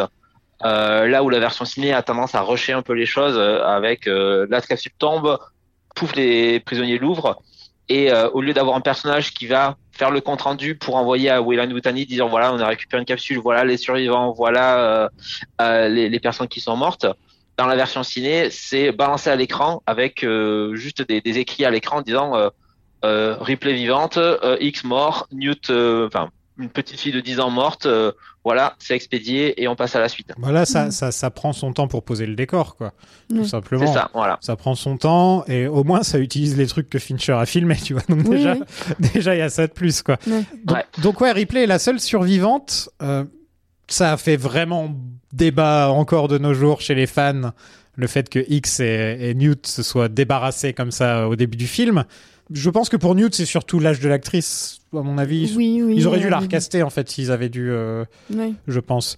Mais, mais qu'est-ce que vous pensez vous là, euh, avec le recul maintenant, euh, de ce choix de se débarrasser des deux personnages du film, du film précédent Mm, Eh ben, contre toute attente, moi j'aime bien cette radicalité dès le début du film parce que ça isole Ripley là où elle est. J'aime bien voir Ripley un peu isolée. euh.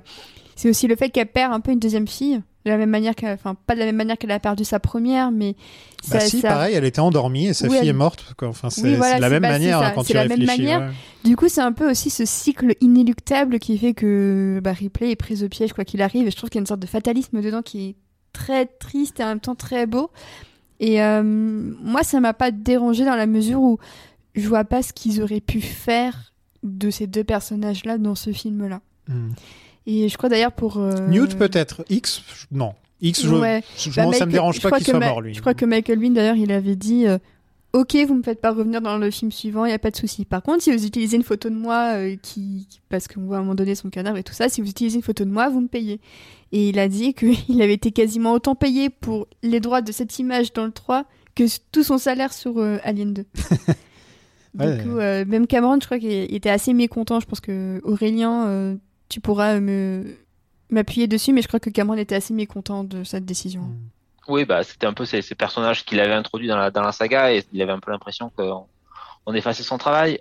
Personnellement, je trouve que c'était aussi une bonne décision euh, dans la mesure où, euh, en fait, j'ai un- toujours un peu ce problème avec la fin du, du Cameron où euh, tu as des personnages qui ont, qui ont traversé la guerre, qui ont traversé l'enfer, qui ont traversé littéralement une allégorie du Vietnam et tu as l'impression qu'un moment te dit, bah, maintenant, ils vont reconstituer la petite famille euh, comme si... euh, comme si de rien n'était, tu vois, et, et quelque part la, décision de, enfin, la décision des producteurs de dire non non, euh, Ripley se retrouve seule parce que de toute façon euh, Ripley c'est quelqu'un qui a finalement été marqué par deux épisodes où elle, elle s'est confrontée aux aliens et ça va pas, elle va pas retourner à sa petite vie normale, à, sa- à avoir une petite famille avec voilà son, son copain et leur, et leur fille adoptive. C'est pas Non. comme ça que ça va se passer Il parce a pas que de famille les gens nucléaire qui, possible.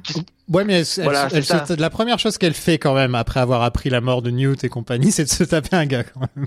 Ah bah oui, Je place ça Ouais. là.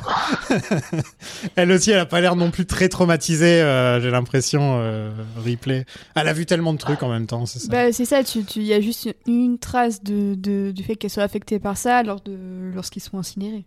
Mais en tout cas, ce délire de, de tuer Newt et, et X, ça m'a fait un peu penser à, à JJ qui passe après Ryan Johnson, tu vois. Ah oui, Genre, ouais, les trucs que toi t'as amené, que t'as présenté, etc., bah non, ça nous intéresse pas, quoi. Tu vois. ouais, ouais. Bah. Rose et tout ça, oui, c'est ça. Ouais, voilà, Rose, le fait que Ray, euh, ce soit la fille de personne, De enfin, tu vois, ce genre de choses, ouais, voilà.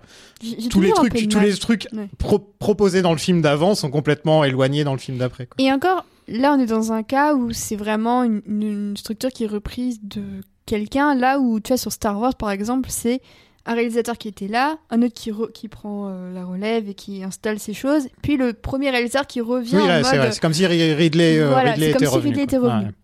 Et au Mm. final, même si Ridley est revenu, il n'y a pas tant de choses que ça des, de, de la quadrilogie qu'il a désavoué. Il Mm. est resté quand même assez respectueux de la vision de chacun. Mhm. Ce qui, je trouve, est la meilleure attitude à avoir.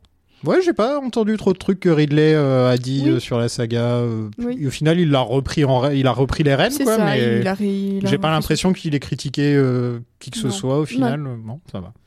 Pas à ma connaissance, non. Ouais, Euh, bon. Non, effectivement, j'ai rien entendu spécial de sa part. Où sont les autres? Ils n'ont pas réussi. Quoi? Aucun d'eux n'a survécu. Où est la capsule? Je dois y aller. Il faut que j'y aille. Non, attendez. Vous n'êtes pas en état d'y aller. Donnez-moi des vêtements, ou alors je serai forcée d'y aller comme ça. Ma foi, connaissant les tendances de la population locale, je vous conseille d'être vêtu. Donc les prisonniers sont tous très religieux et ont fait vœu de célibat. Euh, Ripley va voir le corps de Newt à la morgue pour s'assurer que c'est pas un alien qui a fait tout ça. Et donc ils font une autopsie et tout et ils ne trouvent rien de spécial. J'adore cette scène. T'aimes bien cette scène? Ah ouais. Il y a une tension dans cette scène euh, qui, je trouve que c'est une des scènes les plus tendues euh, du film. Et, c'est ce type de tension qui m'a fait dire que c'était un peu du Fincher qui était dedans. Ça m'a un peu rappelé le type de tension que t'as dans la scène de la cave dans Zodiac, tu vois. Ah ouais. Et euh, je trouve que le fait que justement il n'y ait rien, ça rappelle aussi un peu ce que dans Zodiac finalement, bah, il s'est rien passé à la fin Mhm. de cette scène-là. J'aime beaucoup cette scène parce qu'en plus ça te permet aussi d'avoir cette scène avec Charles Dance qui incarne aussi un peu cette autorité un peu médicale au-delà d'être religieuse aussi un peu cette autorité médicale puisque c'est lui qui fait l'autopsie. Lui, il est euh. même pas religieux du tout, je crois. Euh, dans le truc. Bah disons que C'est un, c'est un Non. civil plus. Enfin, un civil qui s'est finalement C'est- retrouvé euh, emprisonné, quoi. ouais. Ouais, c'est une autorité un peu différente Mhm. de celle des autres et du coup il a une sorte de froideur quand il lui dit bah non il y a rien dedans. euh. C'est un bon cast, non, Ouais. toujours. Si tu C'est- veux un mec froid scène, ouais. euh, qui donne pas d'expression et tout, enfin, Ah, Charles Dance, il est vraiment bien, parfait hein. pour ça, quoi. Ouais. ouais. Et, euh, J'aime Ouais. beaucoup cette scène. Et, et, et en même temps, il est super bien écrit dans, dans, dans la façon dont, dont il accepte en fait de pratiquer l'autopsie, alors qu'il sait Ouais. très bien que, que Ridley lui, lui donne une fausse, euh, une fausse excuse en disant c'est peut-être euh, peut-être un risque de choléra ou un truc comme ça. Donc il le fait et puis après vraiment froidement lui dire bon maintenant on l'a fait, et t'arrêtes de me prendre pour un con.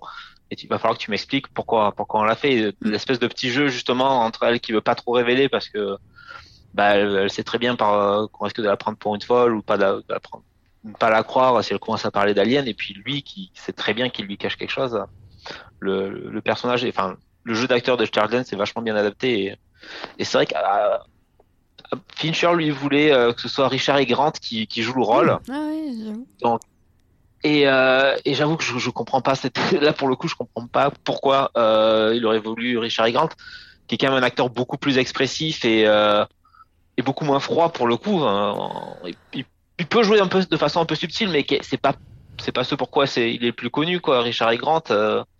donc ouais je je, je trouve qu'on a quand même gagné au change avec Charles Dance qui euh, en l'occurrence c'était le choix des producteurs Bah, plus que de Fincher Bah, Char- Charles ouais. Dance joue. Il fait du Charles Dance. Ouais. Tu vois? Pour lui, Oui. c'est naturel d'être comme ça. Oui. Mais je pense que Richard E. ça. Grant aurait pu le faire aussi. Ah, je trouve que quand Ouais. Richard E. Grant Il est a dans le la talent, froideur, il- il a le euh, talent avec, pour, avec euh, son accent anglais, je trouve qu'il ouais. rend bien aussi. euh, franchement, euh, j'aurais été curieuse. Donc il y a 25 prisonniers sur cette planète et ils ont tous commis les pires crimes possibles, en gros. Euh, ils ont des codes barres sur la nuque. C'est dans Dark Angel qu'ils ont ça, euh, les gens? C'est dans quelle série déjà avec Hmm. Jessica Alba là où ils ont un truc Eh, c'est Dark, Dark Angel. Angel, voilà. Et Hitman aussi, je crois. Hitman aussi, c'est vrai. C'est un truc à la mode, ouais. euh, Ouais, ouais. Tous les 10 ans, il y a un grand truc comme ça qui 99 débarque. francs. voilà. 99 francs, il y a ça Non, non, mais tu sais, le, le, logo du film, c'était un Et ouais, c'est là que j'ai noté. c'est moi où tout est filmé d'en bas et ça faisait genre 5 minutes que le film avait commencé.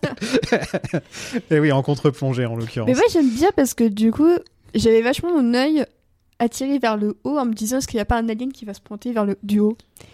Et genre, moi, ça ça a accentué un peu ma paranoïa. Bah, moi, je ça sais pas si c'était voulu, mais. ça, ça m'a donné un côté, tu sais, c'est comme quand tu regardes ces certains films où d'un seul coup il y a plein de Dutch Angle et tu sais pas pourquoi, tu sais. Ah oui, Kenneth Branagh. Ouais, les, les Kenneth Branagh par exemple, mais tu vois, à une époque c'était beaucoup plus cou- courant d'avoir des Dutch Angle Ouais. et de nos jours beaucoup moins. Donc quand tu les vois de nos jours, t'es plus choqué, tu Ah vois, oui, ça, bah ça te saute plus aux yeux. Et ben là, ça m'a fait le même effet. Je suis sûr que c'est un effet qui dans les années 80-90 était sûrement plus utilisé, mais qui là avec le temps, euh, quand Ah tu le c'est revois, c'est genre pourquoi la caméra est là quoi Ouais. Je veux voir le visage des gens, je veux pas voir euh, leur bas ventre. Enfin, tu vois. Ouais. Enfin, ça dépend qui, bien sûr. la grosse différence, visiblement, entre la, la- la- j'allais dire director, director's cut, mais la assembly cut et la version normale, c'est que dans une, l'alien, c'est un chien, Ouais. et dans l'autre, c'est une vache. Ouais. Voilà. Et ce qui est marrant, Ah. c'est que le chien, ça fait quand même beaucoup penser à The Thing. hein. Ah bah oui. Et- Dont Et on va pour le- parler dans le pour Patreon coup, le- Ouais. Et pour le coup, le chien était plus un choix des producteurs qui s'y retrouvaient dans la, dans la version cinéma. Et en, en revoyant la, la version euh, cinéma, ça m'a assez amusé de, de voir que c'est un des rares plans en plongée.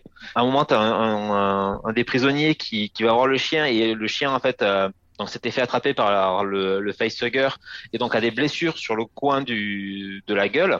Mais il est encore vivant, euh, l'alien est en train d'incuber.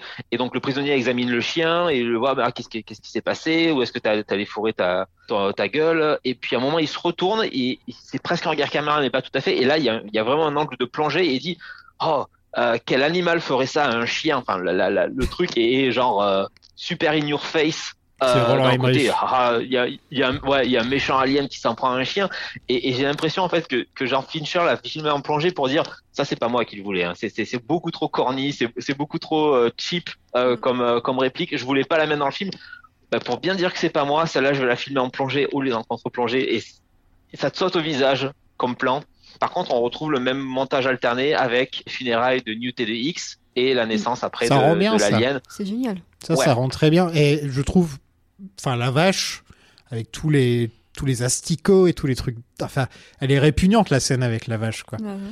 Alors que je pense, ouais, un chien, je sais pas si, enfin, ça me. C'est moins gore avec ouais. le chien qu'avec la vache. La vache, je préfère la vache, moi, Mm. perso. Et, euh, et, pour- et pourtant, je préfère la manière dont l'alien se bouge avec le chien qu'avec la vache. Tu vois, c'est un mix des deux en fait. Là, euh, là, faut le dire, euh, le, le plus gros problème du film, on va le dire maintenant, c'est qu'il bah oui, il euh. est, il est ridicule, l'alien, pendant tout le film, quoi. Oui. C'est, il, il est ridicule, mais il est ridicule. Il y a des moments où j'ai explosé de rire en le voyant, quoi. En plus, ils ont rajouté des petits, c'est des trucs, des petits cris quand il marche. Enfin, on est, on n'était pas prêt pour ce genre de, pour ce genre de truc, quoi. Enfin, Non, je sais que c'est beaucoup de stop motion, c'est temps beaucoup de d'écrans bleus, c'est beaucoup de plein de trucs différents au final. Bah justement. mais ouais. on est, enfin, on était carrément pas prêt pour ça, quoi. Enfin, Non. Non. Alors, personnellement, je veux quand même mentionner euh, le, nom pendant la production du, du petit alien quand il sort, que ce soit de la vache ou du chien, que la production appelait le Bambi Buster. Oh, Parce qu'il disait, en fait, il, il est sur quatre pattes, donc il est pas très assuré au début quand il sort, et, et donc, C'est comme, comme. Bambi, c'est le Bambi Buster. et en plus, quelqu'un a tué sa mère. en plus, Mais j'adore le montage alterné en plus avec euh, le, le fait que tu devines déjà qu'il y a une connexion entre Ripley et l'alien, lui qui est un peu différente, puisque là elle saigne carrément du nez pendant la naissance. Et euh, j'a- j'adore ce détail, c'est hyper. euh, c'est c'est- ça va à fond. À fond dans la symbolique avec la musique Ouais. derrière et tout ça. Bon, là, c'est le moment où. C'est religieux, c'est. C'est religieux de, à fond, mais du coup, Ça fait très parrain. La fin du Ouais. parrain, quand il tue des gens en même temps, il y a la, il y a la communion, Ouais, tu sais? ouais, ouais. Oui. À la fin du parrain, il y a un petit côté comme ça. Et à Et, la euh, fois, il y a, il y a les funérailles de quelqu'un et il y a la naissance de quelqu'un d'autre. Du coup, bah, c'est un peu ce que dit, euh, c'est un peu le cycle de la vie qui, qui recommence, mais cette fois avec un petit problème. Le sacré et le profane. Exactement. Nous avons 25 prisonniers dans ce centre, tous affligés d'un chromosome double Y. Tous des voleurs, des pervers sexuels, des criminels. Toute la bouillerie de la Terre. Qu'ils aient trouvé la foi ici ne les rend pas moins dangereux. Alors je ne veux surtout pas qu'une femme leur donne des idées en s'exhibant sous leur nez. Donc Stan Winston, euh, qui s'était occupé des effets de la créature dans le film précédent et dont j'ai oublié de parler, je me Oh, suis la fait, honte je me suis fait engueuler, mais laisse tomber. J'étais trop pressé. En fait, je vais vous le dire tout de suite, l'épisode précédent, parce que bon, c'est un peu la c'est un peu la, la course de faire des épisodes heb- hebdomadaires en fait. Oui. Euh, faut s'arranger avec l'emploi du temps des gens. Il faut donc faire les recherches, faire le montage, tout ça en une semaine à chaque fois. Et là, la semaine dernière, pour l'épisode d'Aliens, j'ai eu un peu de mal. D'habitude, il y a Zoltan pour m'aider en plus. Et donc, j'ai pas fait un, épisode très très complet. Et je tiens à m'excuser auprès des fans d'Aliens euh, qui m'écoutent. Voilà, bon, des fois, euh, c'est un peu un peu difficile. Et en fait, je préfère limite moins m'impliquer comme ça sur les films dont tout le monde a déjà parlé, tu vois.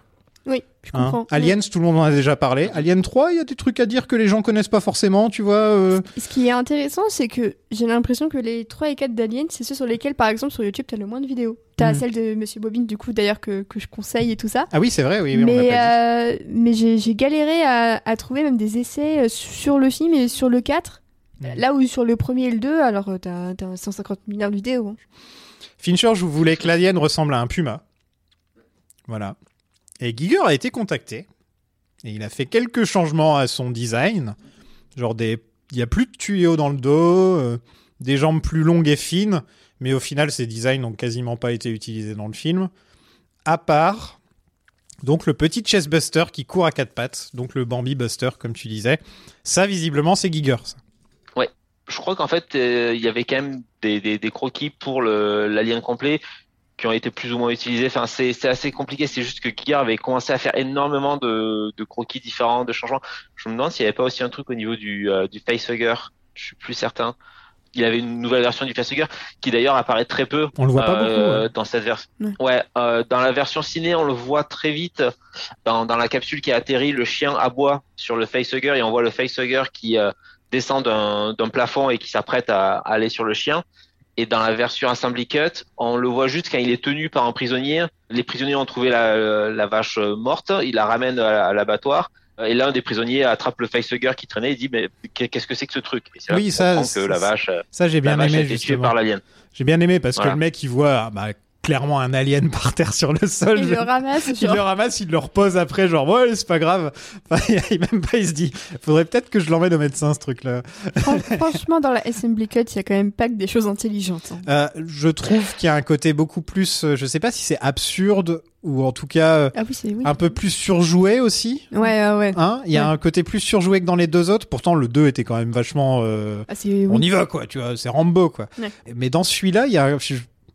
Enfin, je sais pas, j'ai limite l'impression que le film est réalisé. euh, est réalisé par un mec qui fait plus de la comédie qu'autre chose en fait dans la manière où c'est où c'est c'est- Ah, le jeu des acteurs en fait voilà Ouais, Oui, mais ça, apparemment c'était plus ou moins voulu par les producteurs et euh, si je dis pas de bêtises c'était une des raisons pour lesquelles euh, donc Ralph Brown s'est retrouvé avec un personnage qui avait 85 de QI parce qu'en fait c'est à peu près le seul personnage qui était pas trop comique et, et en fait ils ont euh, les producteurs ont commencé à avoir des, avoir des rushs ou avoir des, des répétitions on se dit mais en fait lui il fait pas vraiment rire comme les autres il, il a pas ce côté prolo il a pas ce côté over the top Euh, donc il faut lui trouver un gimmick et ça a été ben ça va être un teubé bon ce qui est pas voilà encore une fois, qui a posé des, des problèmes. Mais, euh, mais oui, c'est assez curieux la façon dont tous les acteurs ont cette espèce de, pour le coup, cet accent très prolo euh, britannique. Euh, T'as presque l'impression de les voir sortir, alors euh, ouais, d'un Guy Ritchie limite, euh, genre de arnaque crimée botanique euh, C'est ou ce de, que les acteurs Snatch, quoi. avaient dit, ouais. ouais en dehors des deux acteurs principaux, c'est-à-dire Charles Dance, qui au final, bon, reste pas si longtemps que ça,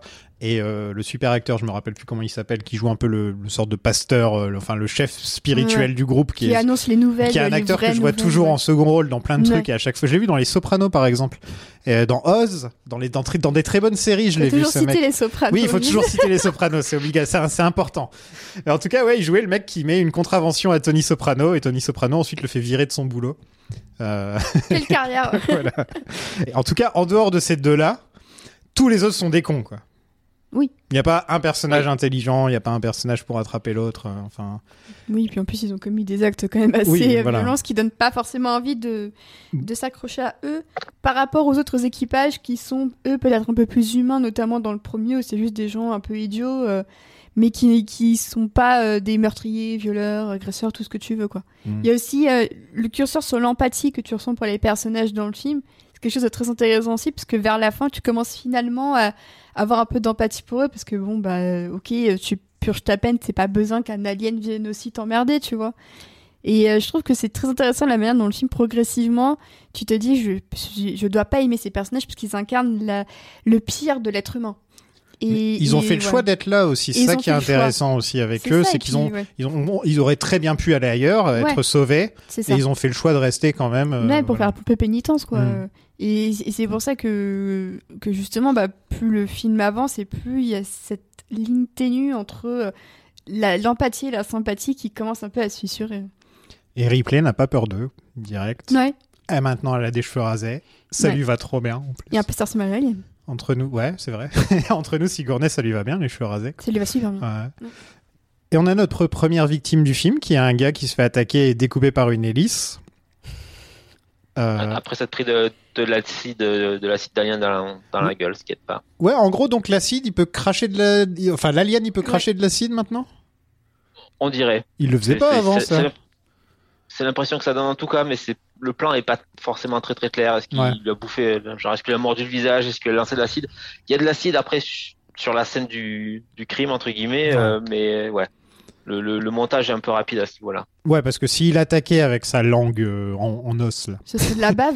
ça fait un trou dans le crâne des gens. À chaque fois qu'il attaque quelqu'un avec ça, ça fait littéralement un énorme trou dans le crâne Ouais, des gens. Quoi. Charles Dance, c'est lui qui se fait tuer comme ça Ouais. aussi. euh. Et donc, eh ben, il y a Ripley qui couche avec Tywin, donc. Un échange de bons procédés. hein, on a tous les deux, ça fait longtemps, tous les deux. Voilà, c'est intéressant à quel point c'est un peu. Et ça, j'aime bien parce que c'est Ripley qui est en contrôle de sa sexualité, en fait. C'est très Oui. intéressant. Oui. Euh, et elle l'a toujours plus ou moins été dans, dans, dans les deux films précédents aussi. Après, tu pouvais Euh. aussi voir l'alien comme une menace.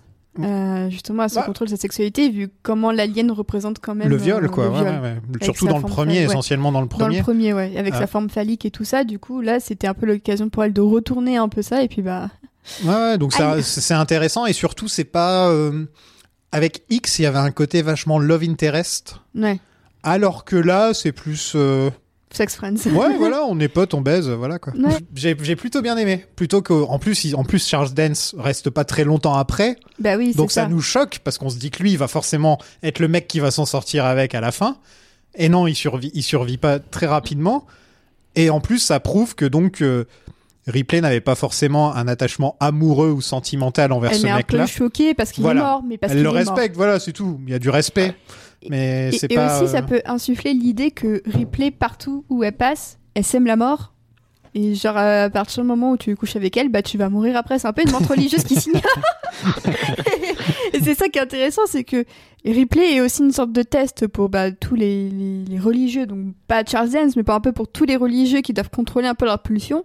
Le fait qu'elle le fasse avec le seul homme qui n'est pas soumis à ça et qui l'en meurt, il y a une forme d'ironie dedans qui est quand même assez savoureuse Mhm. et je trouve que c'est un peu l'humour noir que tu retrouves un peu chez Fincher quoi.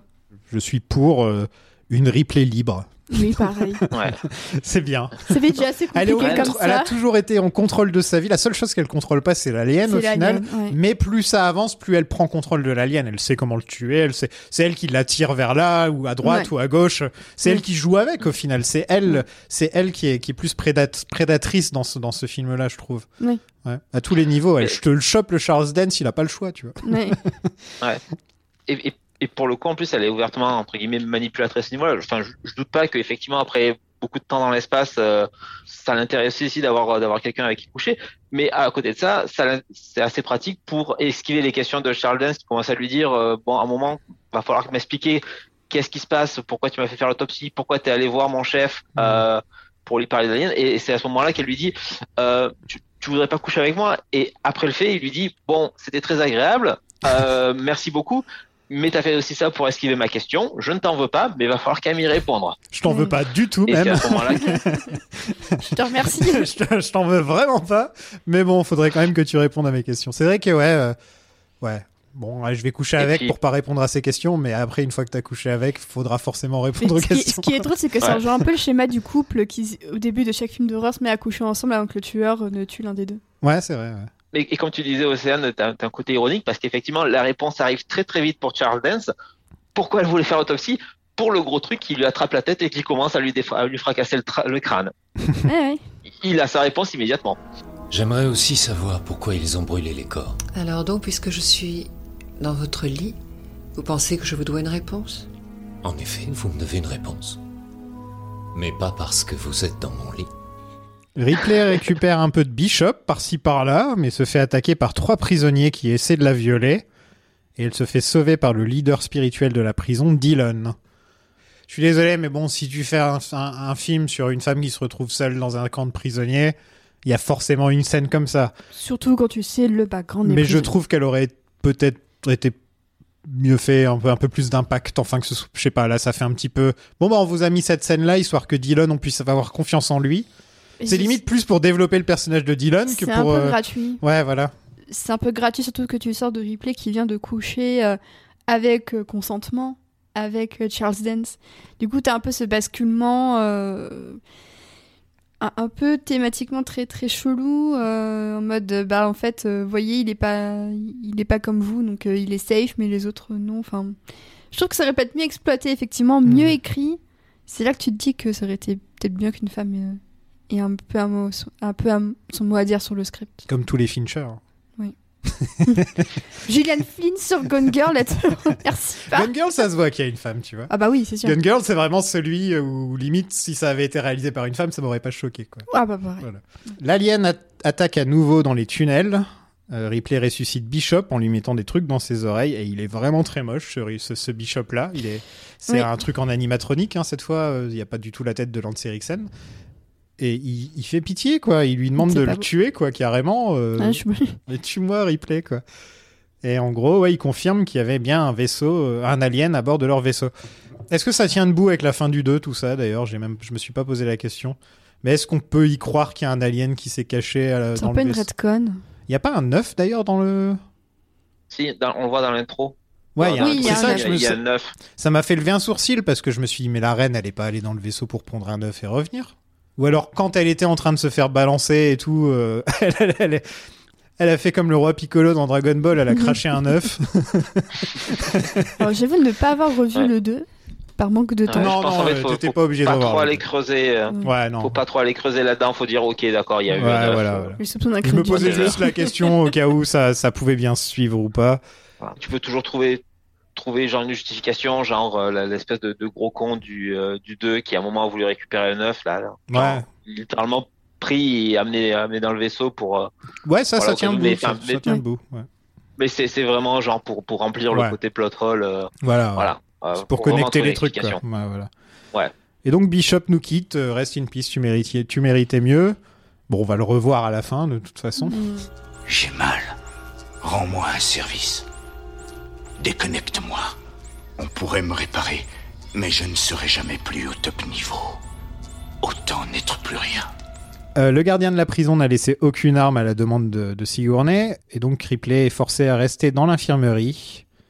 On apprend que Tywin Lannister a tué plein de mecs en donnant la mauvaise drogue, et il meurt. On se dit, ah, il a un petit instant de rédemption, et ram il se met. euh, Et bam et bam Et je m'y attendais pas, je dois, je dois l'avouer que Ah, c'est c'est une de ces morts où je m'y hein. attendais pas dans les trois films, c'est une de Bah celles ouais. où j'étais. euh, ouais.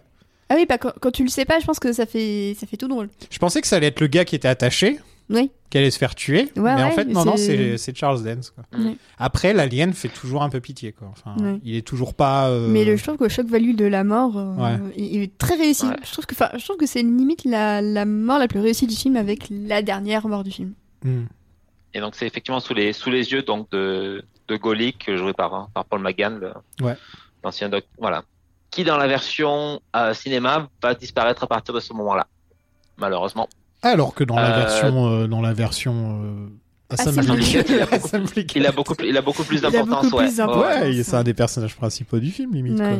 C'était en fait c'était déjà une des, des, changements entre la version cinéma et la version euh, Assembly Cut, c'est qu'il est beaucoup moins développé dans la version euh, cinéma. Donc euh, euh, t'as des scènes dans la version Assembly Cut où euh, d'autres prisonniers disent non mais je veux pas aller bosser avec lui parce que il est à moitié taré et puis il pue, il se lave pas, il, et puis il est complètement fanatique. euh, je- Voilà, on a la scène la plus célèbre euh, du, du film, quoi, Ouais, tout ouais. simplement, avec l'alien et qui, qui, qui s'approche de, de Ripley comme ça, avec une Sigourney qui te vend ça, mais vraiment à fond. Incroyable. quoi. Elle est vraiment. euh, j'en parlais. euh, ça va faire beaucoup de films de, de Sigourney qu'on fait. Ça va être le septième film avec Sigourney Parce que vous avez fait les On fantômes. a fait les SS Fantômes où justement on se plaignait du fait qu'on lui donnait rien à Ah faire ouais, pendant ouais, tous les films.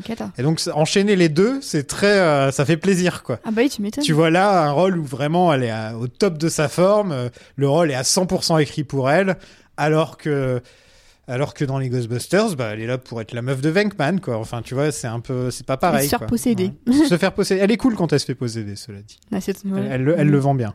C'est quoi votre scène la plus culte de la saga pour vous, vu qu'on arrive à cette scène-là qui est très, euh, qui est très marquante? Euh, bah moi c'est celle de la fin de ce film, donc Celle de on la va y revenir. euh, J'y reviendrai tout à l'heure. Parce que pour beaucoup, c'est Get away from her, you bitch. Enfin, tu Ah vois, c'est une super, c'est une super voilà. phrase. Hmm. Community ou. Ou le, la scène où le, le, le Chessbuster sort de, Ah c'est pour la première fois. Ouais. Je pense que ce serait celle-là ouais. pour moi. ouais. Ouais. Ah, moi je pense que ça serait euh, celle dans l'infirmerie. Voilà. Je Celle-là, tout à l'heure, c'est ouais, mon premier souvenir d'Alien, euh, même pas devant le film, c'est euh, à la télé, euh, voir ça pendant un journal télévisé, me dire mais qu'est-ce que c'est que ce truc quoi, ça a l'air trop bien. Ils ont dû Après, voilà, traumatiser j'avais, tellement d'enfants à passer ça au JT. Et voilà, voilà, j'avais voilà, c'était assez isolé, donc j'avais 8 ans, je me disais juste ça a l'air trop bien, mais j'irais pas le voir de moi-même, je vais clairement pas aller voir au cinéma, j'ai pas l'âge. C'est comme vu, tu dis, elle le vend tellement bien. j'ai vu des films de fous quand j'avais 8-9 ans. Genre, j'ai vu des trucs genre Casino, Les Affranchis, Le Parrain, tous ces trucs-là, je les avais vus à 10 ans. quoi. Les Sopranos, t'as les as vus à quel Non, pas à âge 10 ans, pas- c'est pas les Sopranos. non. Mais, mais enfin, c'est juste marrant de me dire, ouais, euh, je sais pas si j'avais des enfants, je les mettrais pas devant Casino à 8 ans, quoi. Enfin, tu vois. Non. Avec le recul comme ça. De voir Joe Pesci se faire tabasser à coups de batte, euh, je sais Le, pas. le si- coup du stylo là. Le coup du stylo, enfin, Ah. tu vois, quand tu réfléchis, c'est. ouais. Ah c'est chaud. ouais. Je ne connais pas d'être humain parfait, ça n'existe pas un être humain parfait.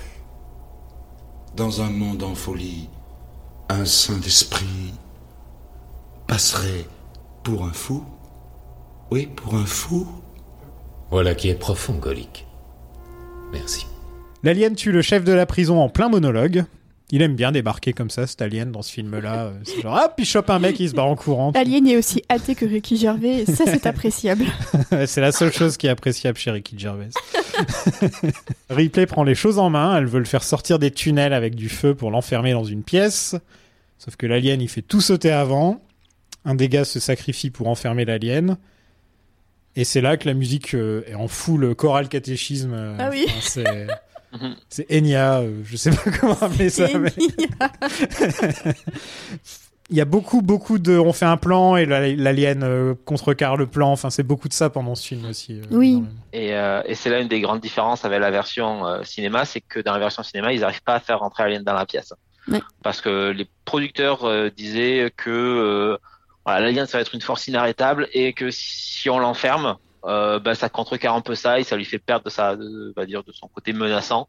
Donc dans la version cinéma, euh, ils sont en train de préparer le plan pour, euh, pour enflammer des, euh, des conduites d'aération où se cache l'alien et le guider vers, euh, vers la pièce où ils veulent l'enfermer.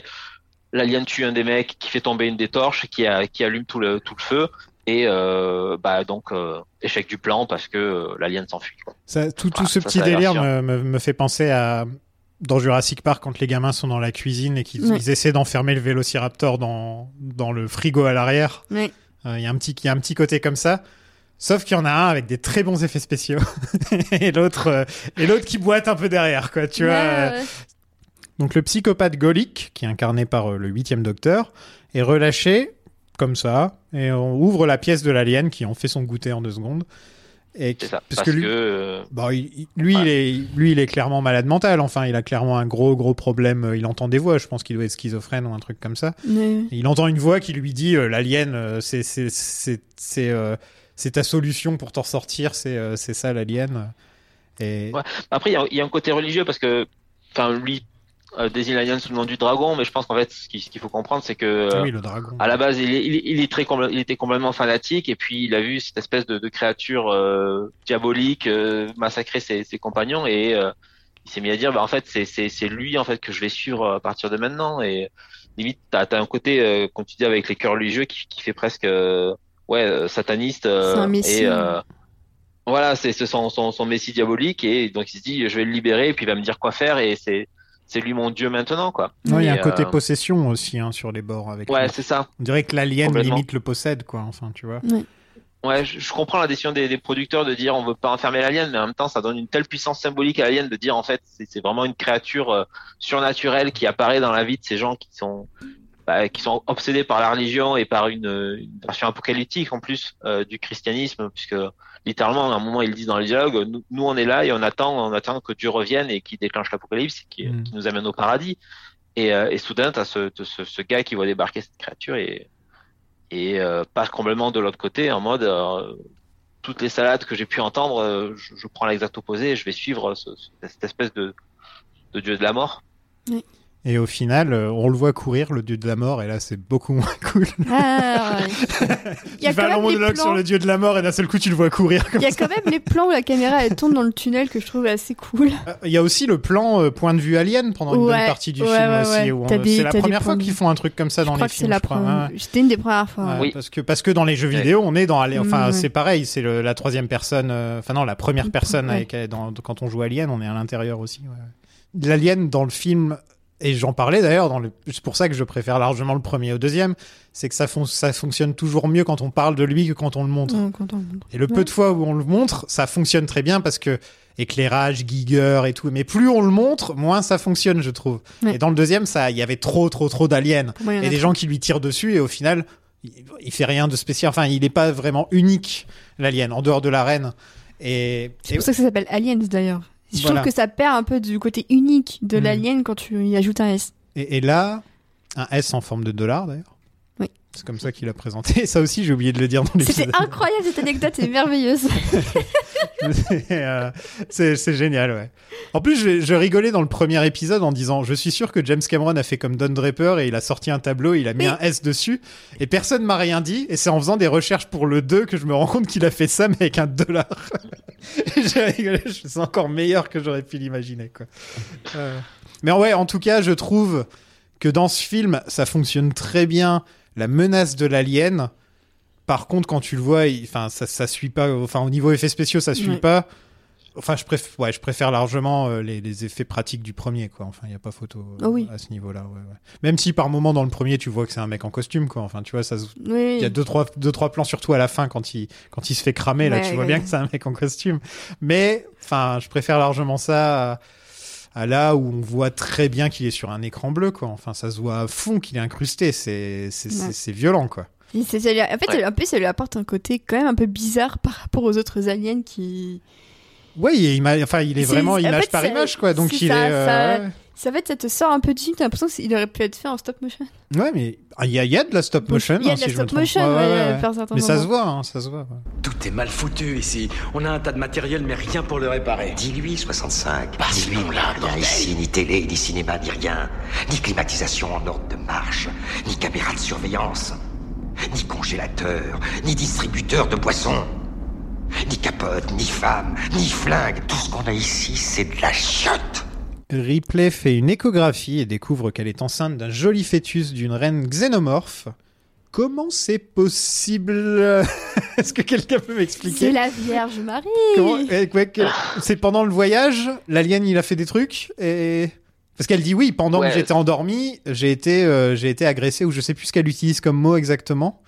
Mais en tout Mm. cas, elle dit que c'est pendant qu'elle était endormie que, que l'alien lui aurait fait des l'aurait inséminé. ouais c'est pas C'est là aussi c'est pas très clair parce que pas clair. ouais puisque s'il y avait qu'un œuf et que de toute façon l'œuf après a fait le le xénomorphe qui a inséminé, on va dire, la vache ou le chien. Oui, là, il y a, y a, une espèce de, de, de plot hole aussi. Faut pas trop trop chercher à comprendre. Je pense. Euh, on va mettre ça sur le, le, le compte de, du script qui était clairement pas terminé. Et euh, dans moment, je pense que les producteurs s'en dit non mais chut. Alors que c'est on va une- pas rajouter des dialogues, on va pas rajouter d'explications. Alors que c'est une excellente idée. euh. Et la, la scène où justement elle découvre qu'elle est enceinte, euh, c'est une des scènes les plus touchantes du film parce que c'est là que tu sens qu'elle est, elle est juste, euh, elle, veut voir l'alien et le mec lui fait non non regarde pas ce qu'il y a et tout. Elle lui fait vas-y si si je veux voir et tout ça et Et en plus, ouais, ça lui permet de voir que c'est une reine. Donc, ça lui permet de voir sert. que c'est une reine. Mais en aussi, plus, il y euh. a, il y a- il y a vraiment. C'est vrai que cette, cette scène où elle dit je veux le voir. Ouais. euh, je veux le voir, ça fait vraiment euh, comme si euh, t'avais une échographie et que le médecin il voit un truc inquiétant, il veut pas montrer, tu vois. Ouais ouais ouais. Il y a un petit côté. Et là, tu vois vraiment son côté maternel. Et donc, ça, ça suit avec, le, avec sa perte de Newt et de, De sa, Newt mère- et de et- sa et fille de dans, sa les, fille. dans le film d'avant. Oui. Par contre, ouais, c'est. Enfin, c'est pas expliqué, quoi. C'est juste euh, comme ça. Bah pour moi, tu vois, c'est, tu, tu, pour moi, c'est vraiment, euh, c'est le 3, euh, c'est.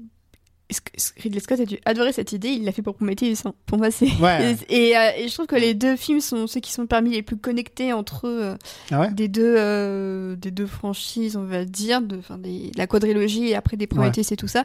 Pour moi, c'est le 3 et, le, et euh, Prometheus qui se connectent vraiment sur euh, celui de la maternité Mm. et sur comment euh, t'as un corps étranger en toi. Et le film devient un plaidoyer pour l'avortement. Ouais, le Prometheus, carrément. ouais. Et, C'est- euh, et même le 3, Littéralement, quoi. même le 3 aussi, où Ouais. Ripley, à la fin, elle est en mode je, je veux mourir, je Mm. retirez-moi ça. Et, euh, et je trouve que c'est peut-être un des films les pas féministes, mais c'est quand même un, un truc, je trouve, assez, euh, assez osé pour l'époque de, de te dire je, on te montre une femme qui veut avorter, quoi. Et, et qui le fait en plus dans un cadre très religieux justement on sait à quel point la religion catholique elle est pas hyper pro euh, IVG elle nous fait encore chier là-dessus aujourd'hui surtout aux États-Unis. Et, euh, et je trouve que je trouve que c'est une super idée euh, parce que c'est c'est vraiment un des trucs que beaucoup de femmes vont vivre. Et je trouve que ça rend Ripley d'autant plus humaine de l'avoir essayé d'avorter d'un corps qu'elle sait qu'elle va qui va la tuer et qui peut tuer aussi d'autres gens. C'est c'est marrant que tu dises le mot humaine parce que moi je trouve que oui, dans ce moment-là, elle est humaine, mais pendant le film, elle est très très proche de l'alien. Elle réfléchit comme l'alien en fait. Oui. Je sais où l'alien va se cacher, je sais ce qu'il va faire, je sais où- d'où il vient. Ouais. Et en même temps, elle dit aux autres clairement, euh, c'est limite si elle s'en fout qu'ils meurent tous en fait. Tu vois, c'est plus. euh, Et ouais. elle, elle, elle, elle est, elle est à la fois très connectée de, de son, sur, sur son humanité en perdant Newt, ensuite cette scène, Ouais. mais en même temps, elle est de plus en plus rapprochée à l'alien. Et si je me rappelle bien, le 4 surfe encore plus là-dessus, hein, si C'est, je me trompe euh, pas. Oui, Ouais, ouais. c'est, euh, c'est, euh, elle est revécue. Elle est Elle revécue. elle est revécue et elle a un peu d'ADN d'alien. euh, en- The Matrix Revekus. Exactement. mais mais c'est pour ça que, je- franchement, c'est un des rares plot holes du cinéma hollywoodien que je suis prête à pardonner tellement je trouve que c'est une super. Ouais, les plot holes, moi je m'en fous la plupart du temps parce qu'on est on est devenu un peu une société euh, culturelle où on, Ci- où on Cinéma passe voilà cinéma tout. scenes où on passe notre Ouais. temps à essayer de chercher les plot holes quoi. Ouais. Mais des fois, un film est bien, il est bien, on s'en fout qu'il y ait des plot plot holes quoi. Tu vois, c'est Exactement. pas euh, c'est- Ouais. ça veut pas dire qu'un scénario ne tient pas debout sous prétexte qu'il y a un truc qui ne fonctionne pas dans la réalité. Oui, on Euh, parle d'alien. Enfin, d'alien. C'est juste que j'aime Ouais. bien quand même poser la question au cas où, au cas où il y a une réponse, tu vois. C'est Ouais, voilà. bah oui.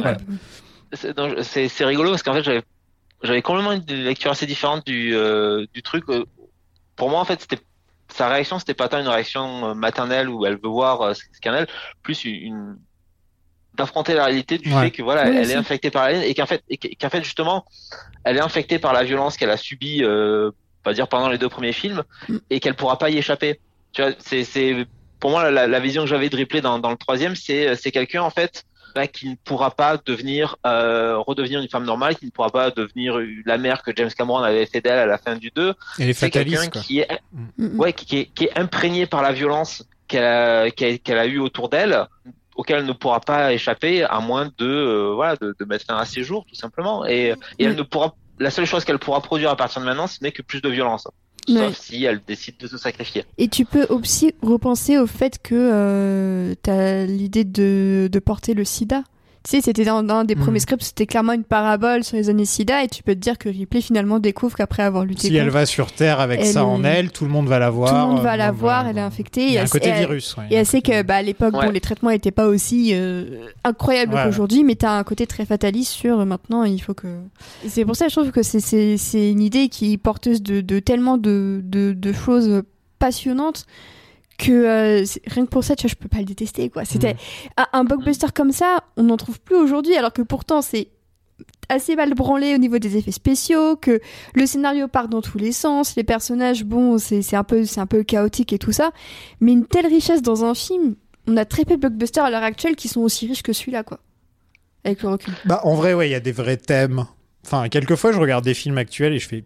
C'est quoi le thème de ce film Bah ouais Alors que là, t'en as cinq T'en des as thèmes. cinq, tu vois. t'en as cinq et- moins, là, qui se battent tous en Tu peux choisir, tu et vois. qui sont tous hyper Et- pertinents, Et moi qui euh, découvre la saga Alien, ça me fait plaisir d'avoir de quoi picorer par-ci par-là. Quoi. Il, y a, Ah bah il y a oui. beaucoup de choses à, il y a beaucoup de choses à dire et je pense que je suis parti en me disant euh, ouais ça va pas m'intéresser. Et au final, plus j'avance et je me dis ah c'est quand même cool de découvrir toutes ces versions de réalisateurs différents et c'est tous ces thèmes différents. Chaque film a un thème différent limite. Mm. Alors que les, surtout quand on fait des sagas, je suis désolé mais bon j'adore la saga Rocky, mais le thème c'est le même dans tous les films. Il doit se battre contre contre l'impossible et surmonter, se surmonter lui. alors que c'est un mec normal et il y a un robot avec lui. Tu sais, c'est comme Alien, il y a un robot avec. Il y a un robot qui a été coupé de la director's cut d'ailleurs, c'est un peu honteux, quoi. Si cet organisme quitte cette planète, il détruira tout. La compagnie se fiche totalement de ça. Eux, ils le veulent pour leur bioarmement. Ils veulent le tester en laboratoire. Alors il faut les empêcher de débarquer ici. Donc 85, Ah. qui est appelé comme ça à cause de son petit QI. euh, lui, il bosse plus ou moins pour la compagnie. Enfin, c'est ça qu'il veut parce qu'il veut rentrer chez lui, tout simplement. Mhm. Et euh, Ripley décide d'aller affronter l'alien, mais ça ne donne pas grand-chose à part un monologue plutôt cool de la part de Ripley euh, qui parle à, à elle-même et en même temps à l'alien. Ouais. Et mine de rien, il y a combien de jours qui sont passés depuis le premier pour Ripley? Bah, j'ai l'impression que c'est en 2-3 jours, c'est plié le film. Ou même en deux, hein, non? Le, le 2 a, a duré plus longtemps, j'ai l'impression. Le premier, c'est vraiment sur quelques jours, je pense, voire même sur deux jours. Le deuxième, j'ai l'impression que c'est un peu plus long. Mais en gros, je ne pense pas que Ripley ait passé plus d'une semaine depuis le premier film. Ce qui serait intéressant, c'est que ce serait qu'elle ait passé 7 jours, vu que Dieu, dans la Bible, Ah, bah ouais, crée, la- carrément. crée un monde en 7 jours. Ça aurait été intéressant que ça se passe sur 7 jours, mais je pense pas que ce soit ça. Et elle se, re- elle se repose pour Prometheus et Covenant. Bah en fait, faut peut-être ça, faut peut-être calculer ça en fonction de en combien de temps le Chessbuster euh, naît. Ça, ça, c'est en une journée. Hein. En une journée. Ouais, ouais, Donc, avec, enfin, si, si je me euh, rappelle bien du premier, c'est en même pas une journée. en même quoi, pas une journée. Ouais. Si, si on va dire qu'il se fait euh, embrasser la tronche le matin et le soir euh, c'est spaghetti et alien au menu. T'as des drôles de manières d'embrasser des tronches, toi. Ouais. Elle demande à Dylan de la tuer, qui n'y arrive pas, puisqu'il ne croit pas en ces choses-là. Et alors qu'il dit, Attends, il dit, il dit quand même non. Il croit, c'est pas qu'il croit pas en tuer, c'est plus que, c'est plus qu'il croit en sauver. Voilà. Oui, c'est c'est ça, ça. qu'il dit, parce Ouais. qu'il a déjà tué plein de gens. hein. Je pense Oui, que c'est oui, pas oui. vraiment un problème pour lui de tuer des gens, mais il est plus intéressé par sauver les gens. Et c'est très, c'est intéressant comme euh, distinction. Surtout f- prendre un personnage qui est très certainement un tueur. euh, Enfin voilà, et d'en faire un mec qui a, qui a des valeurs au final. Quoi. Il y a aussi un côté pragmatique où si je il lui dis pas un truc du style euh, non mais on tue d'abord l'alien et après je m'occupe de toi mais tu nous aides d'abord à nous débarrasser de, de la saloperie euh, qui court dans nos tuyaux et après on verra pour toi. Donc Ripley et Dillon motivent les troupes. Le plan, c'est d'attirer l'alien dans le fourneau pour le cramer. Voilà. Bah en fait, c'est des scènes super, les scènes dans les tunnels et tout, mais ça, ça a pas d'impact parce qu'il est ridicule, quoi. Ouais, alors que pourtant c'est, je trouve que l'ambiance dans les tunnels c'est hyper anxiogène et tout. euh. C'est très bonne idée, ce, ce truc où Ouais. il faut fermer derrière soi et tout, faut courir dans les tunnels, ils se perdent, ils savent pas où ils sont. Ouais, ouais. Ils arrivent, ils savent pas vraiment, on est au B, on est au C, enfin tu vois, il y a... Ouais. Mais je sais pas si c'est le montage frénétique, le point de vue de l'alien, plus les effets spéciaux de de l'alien, mais je trouve qu'il y a un truc qui allait pas dans cette scène. Quoi. Ouais, c'est, c'est un mix de tout Ouais. ça, je pense. Hmm. Ouais, et le fait que même en tant que spectateur on a du mal à différencier un tunnel d'un autre et au final on Mm. est très rapidement perdu vrai. sur où euh, qui est où et euh, où est l'alien etc. Donc on, on voit des gens qui courent dans des couloirs pendant pendant plusieurs minutes et on se dit qu'est-ce qui se passe exactement et c'est vrai que ça ça coupe un peu la euh, ouais la tension à, à ce niveau-là et je pense que ça c'est quelque chose que malgré ses talents de, de réalisateur Fincher a pas pu vraiment euh, pas pu vraiment sauver comme scène Euh, alors je voilà c'est très clipesque. Oui, en fait. Ah, On sent qu'il a ramené comme je crois que tu le disais au début de l'épisode, Aurélien, mais il a ramené vraiment son style de clip. Pareil avec les plans contre-prolongés et ce genre de choses. Il a essayé de le ramener là-dedans. Pareil pour le point de vue de l'alien. Je suis sûr que c'est un truc qui devait, qui devait, un truc qu'il a devait dû faire dans ses, dans son travail d'avant. Et en gros, il n'était pas devenu encore un mec qui fait du cinéma. Il bossait encore avec son point de vue télé, en fait. Oui. Et je pense que c'est là que tu le vois que son- ce film-là ne ressemble pas du tout à ce qu'il a fait après. Parce qu'après, il a enfin décidé de faire des vraies œuvres de plus de deux heures. Enfin, tu vois, vraiment, Mm. plus que des petites scènes mises ensemble. Mhm. Là, c'est plus, il a des idées de scènes, il les met ensemble. Il n'y a pas vraiment un. Enfin, je trouve pas que le film ait un look vraiment défini. Enfin, il n'est pas vraiment mémorable au niveau du look. inachevé. Inachevé, voilà. En fait, il y a plein de, Ouais. de trucs hyper cool à picorer par-ci par-là, mais la vision d'ensemble Mm. est pas encore euh, Voilà. achevée, ouais. Bah après, c'est compliqué parce que bah, non seulement il y a, comme on le disait, euh, le changement de chaque fois pendant, après deux, deux semaines de tournage.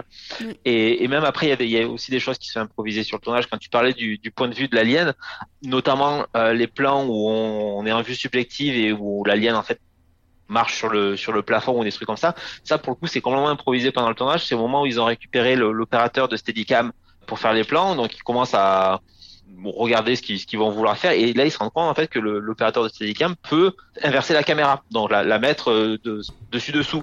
Et c'est là qu'ils disent ah bah tiens mais ça va être super, ça on va l'utiliser. Donc c'est même pas un truc qui a été prévu à l'avance. euh, c'est juste oh ça devrait être cool si on fait ça, ça donnera l'impression qu'on suit l'alien qui marche sur le mur, enfin sur le sur le plafond. C'est c'est littéralement euh, voilà en voyant l'opérateur de Steadicam euh, faire ça qu'ils se sont dit ah bah tiens Ouais, donc c'est improvisé, film. c'est pas fini, c'est enfin tu sens que vraiment un film qui aurait mérité allez pff, un an de plus de développement ou un truc dans le genre six mois un an de plus de développement ça lui aurait Franchement, à ce rythme-là, je sais même pas si ça aurait pu. arriver, Je sais hein. pas, C'était ouais. tellement le bordel que. Ouais. Globalement, le, la, le- la conclusion souvent des, des producteurs, c'est de dire en fait, c'est un film qui aurait mérité un script avant le tournage. Bah oui. Ah Voilà. bon? Et voilà, bizarrement. Non, mais le, fait de pouvoir de pouvoir donner à Fincher de dire, bah, vo- voilà exactement ce que tu vas raconter, et à partir de là, tu prévois ta mise en scène au lieu de, qu'on te dise, bah, alors euh, tu vas raconter ça, puis en fait non, tu vas raconter quelque chose d'autre, puis en fait non, on va changer. Et, le pauvre gars qui est au milieu de ça, qui doit doit constamment rechanger des plans, et il y a des, sachant qu'il y a des choses qui a déjà qui ont déjà été tournées, qui seront dans le film final parce que ça y est, maintenant c'est définitif, mais les nouvelles versions en tiennent pas compte et ainsi de suite. euh. Et ouais, et euh, je pense que cette scène, euh, ce, ce climax autour des, tunnels, euh, ça fait partie de ça, quoi. Ça fait partie de, de trucs qui auraient dû être plus réfléchis et qui auraient, euh, qui auraient permis à Fincher de réfléchir sa mise en scène plus en avance, de changer éventuellement les décors et ainsi de suite. De, de toutes les sagas qu'on a fait, je pense que ça se rapproche le plus de Scream. Scream, à chaque film, ils avaient pas de scénar. Ah oui. Dans les suites, hein, pas le premier. Ah ouais le Ah premier, oui. ils avaient un scénar, ils étaient prêts. Mais les suites, c'était toujours un peu improvisé comme ça. Et le pire, c'est qu'ils, le 2, ils l'ont fait un an après. Autant, autant dans les aliens, il y a du temps. Ouais. Qui passe entre les deux. C'est ça, en plus, ils ont même pas d'excuses pour les aliens parce qu'à chaque fois, il y a quand même pas mal de temps qui de passe temps entre de les deux, quoi, tu vois. ouais. C'est, c'est dommage, c'est vraiment dommage, en fait. Et il y, y a vraiment un bon film caché derrière tout ça. Et bon, tu me regardes, genre, il y a un bon film Il y tout a un court. bon film tout court. Tu es dans ma vie depuis si longtemps que je ne me souviens de rien d'autre. Alors je te demande un service. C'est facile. Tu n'as. Tu n'as qu'à me faire ce que tu fais aux autres. Donc Dylan se sacrifie en, en insultant l'alien, et l'alien se fait fondre dans du plomb, mais survit comme ça, pourquoi pas. Et donc Ripley le finit avec de l'eau, ce qui le fait exploser. Alors ça, c'est c'est phy- science physique. euh, je J'ai sais pas j'ai pas, pas passé à ce suivi parce que logiquement, s'il passe dans le plomb, il doit. Mais bon, on sait jamais en quoi. Bah, il- on on sait sait pas en quoi il est euh, fait, quoi. ouais, Oui, c'est ça. euh. Mais si, si, si les balles peuvent le percer. Bon, bref. Encore Ouais, une fois, les Ah, plot c'est- holes et la logique. euh, voilà. Ouais, voilà, c'est le, le choc thermique avec l'eau, on va dire. Ça, ça, ça contracte sa carapace et ça le fait exploser. Ça- voilà. Au moins, pour Ouais. une fois, il se fait pas balancer dans l'espace. Lui, c'est une mort. Euh, Voilà, c'est c'est déjà ça, quoi. Non, mais c'est juste qu'il se fait incinérer comme. Parce que dans le 2, c'était la même. euh, Dans le 2, c'était plus ou moins la même, euh, la même fin que le premier. hein. Oui. Il se fait balancer dans l'espace. Il se fait éjecter, ouais. voilà. Voilà, là, c'est un peu plus. Peut-être faut innover un petit peu dans les morts d'aliens. euh. C'est clair, ouais. Je sais plus, je, Ouais, je alors- verrai dans le 4 comment ça se passe. Je crois qu'ils arrivent à Paris ou un truc comme ça, bref. Mm. non, c'est dans la Euh, Director's dans la Cut, version- ça. Ouais, ouais, c'est ça. Ouais. Dans, dans la version ciné, euh, il, se il fait éjecter dans l'espace, mais il se fait aspirer par un trou euh, dans l'espace. Me spoil Voilà. pas. Désolé. Je voulais que Jean-Pierre me le raconte. Donc la compagnie Weyland Yutani arrive pour soi-disant tuer tout le monde, sauver tout le monde, mais surtout pour récupérer l'alien. Et le créateur de Bishop est là, soi-disant c'est le créateur de Bishop, bien sûr, pour essayer de convaincre Ripley de les laisser l'aider. Et 85 la somme et se fait tirer dessus. Et on découvre qu'en fait, bah, Bishop, euh, c'est un Bishop, quoi. Sympa. Euh, ce non, petit- c'est le vrai créateur. Il- bah, quand il se prend un coup, il y a pas son oreille qui se bat ou un truc comme ça? Non, c'est le vrai. Si, si, mais il c'est le vrai humain en fait. Mais il saigne. hein. Ah, il saigne, ok, juste ok, ok, parce que Ouais, j'avais l'impression vraiment qu'il y avait une partie de son Oui. crâne qui s'était barrée ou un truc comme ça. euh, Non, enfin. il saigne. Ok. Bah, Il y a, il y a le, Donc la, c'est vraiment lui, la parce que- peau et le, et le carti- ouais. Il y a la peau et le cartilage qui sont qui sont décollés. Ok. Mais c'est du sang dessous quoi. C'est comme en fait si on si on t'arrachait plus ou moins l'oreille. Ouais, parce Et que- parce c'est que encore je me- attaché au visage. Je me suis dit qu'ils ils sont tellement cyniques, les gars de Wayland, que pour moi, dans ma tête, c'était obligé que c'était pas le vrai, quoi. Tu vois? Qu'ils vont dire que c'est le vrai pour essayer de l'attirer, etc. Mais donc j'ai même pas été vérifié si c'était du sang ou pas. Dans ma tête, c'était genre bon, Ouais, euh, c'est voilà. un quoi. autre bishop. C'est un bishop, quoi. Parce qu'on sent que les, les Wayland et, et Yutani, c'est vraiment euh, des gros manipulateurs, quoi. Tu bah, vois il disait, euh, on arrive dans deux heures, regardez Ripley enfermée dans une salle, et en fait, il décide justement de la laisser pour qu'elle puisse les aider, justement, quoi. Hmm. On s'y pense plus dans Prometheus et compagnie, hein, sur ça, hein, si je me trompe Ouais. pas. Ouais, ouais, c'est oui, ça. oui, là. Bah, tout- toute la campagne de promo de pas Prometheus. Le... euh, C'est Guy, Pierce et tout, c'est ça. Toute la campagne de promo tournée autour de Wayland, c'était génial. Elle était euh, bien, la campagne. C'était du campagne. Arg. euh, Ouais, ouais, c'était cool ce qu'il faisait. Mais j'aime bien, enfin, en fait, l'idée de voir le vrai Bishop à la fin, pour moi, ça tombe comme un cheveu sur la soupe. Tellement, euh, finalement, Wayland reste quand même assez déconnecté euh, Complètement, pendant une grosse partie et tout ça. Donc ça te rappelle un peu que ah, c'est un film alien. C'est comme si tu voyais le Shield dans Ça un te film ramène Marvel. aux tu deux, vois. en fait, quoi. Ça te ramène aux deux exactement. Et en même temps, c'est tellement Waylandien de partir en ego trip en mode t'es Bishop et tu fais des robots à ton image que. J'ai- euh, pour moi, c'est du 50-50 cette idée. C'est à la fois. euh, Il n'y avait pas besoin de le revoir et en même temps, c'est quand même grave stylé de te dire d'avoir une telle estime de toi-même que tu crées des robots à ton image. Genre Elon Musk qui pourrait faire ça, tu vois. Il a, euh, il y a- il y a combien de temps qu'il passe entre le 2 et le 3 C'est pas beaucoup hein. Pas C'est- beaucoup, C'est pas ouais. comme entre le 1 et le 2 ouais. Bah non, ouais, puisque lui, il est euh, encore en vie. Logiquement, il serait plus en vie. Enfin, Oui. vu qu'il a créé Bishop, Ouais. Ouais. logiquement, ouais. Mais oui, ça, ça fait, ça fait quand même bizarre que, que il y ait un peu de temps et que le mec se, se ait pas vieilli. Enfin ouais, je, je suis un peu comme, comme Océane, je trouve ça un peu un peu 50-50 euh, dans, dans la logique. Et Ripley saute dans les flammes en, en mode Jésus, hein, carrément, et se, se suicide avec son bébé alien, euh, plus ou moins la même fin que Terminator. bah à l'époque, c'est pour ça qu'ils avaient, ils avaient des craintes, les producteurs, je crois, que la fin soit trop similaire à Ah non, celle mais de c'est. Terminator. en- Enfin, Termina- le Ouais, Terminator a une puce en lui et il doit se faire cramer pour s'en sortir. Oui. Et là, c'est Ripley qui a un truc. Enfin, pour pas pour s'en sortir, pour que les humains puissent s'en sortir. Si je dis pas de bêtises, ils étaient tellement inquiets que dans l'assembly cut, tu, tu ne vois pas l'alien sortir.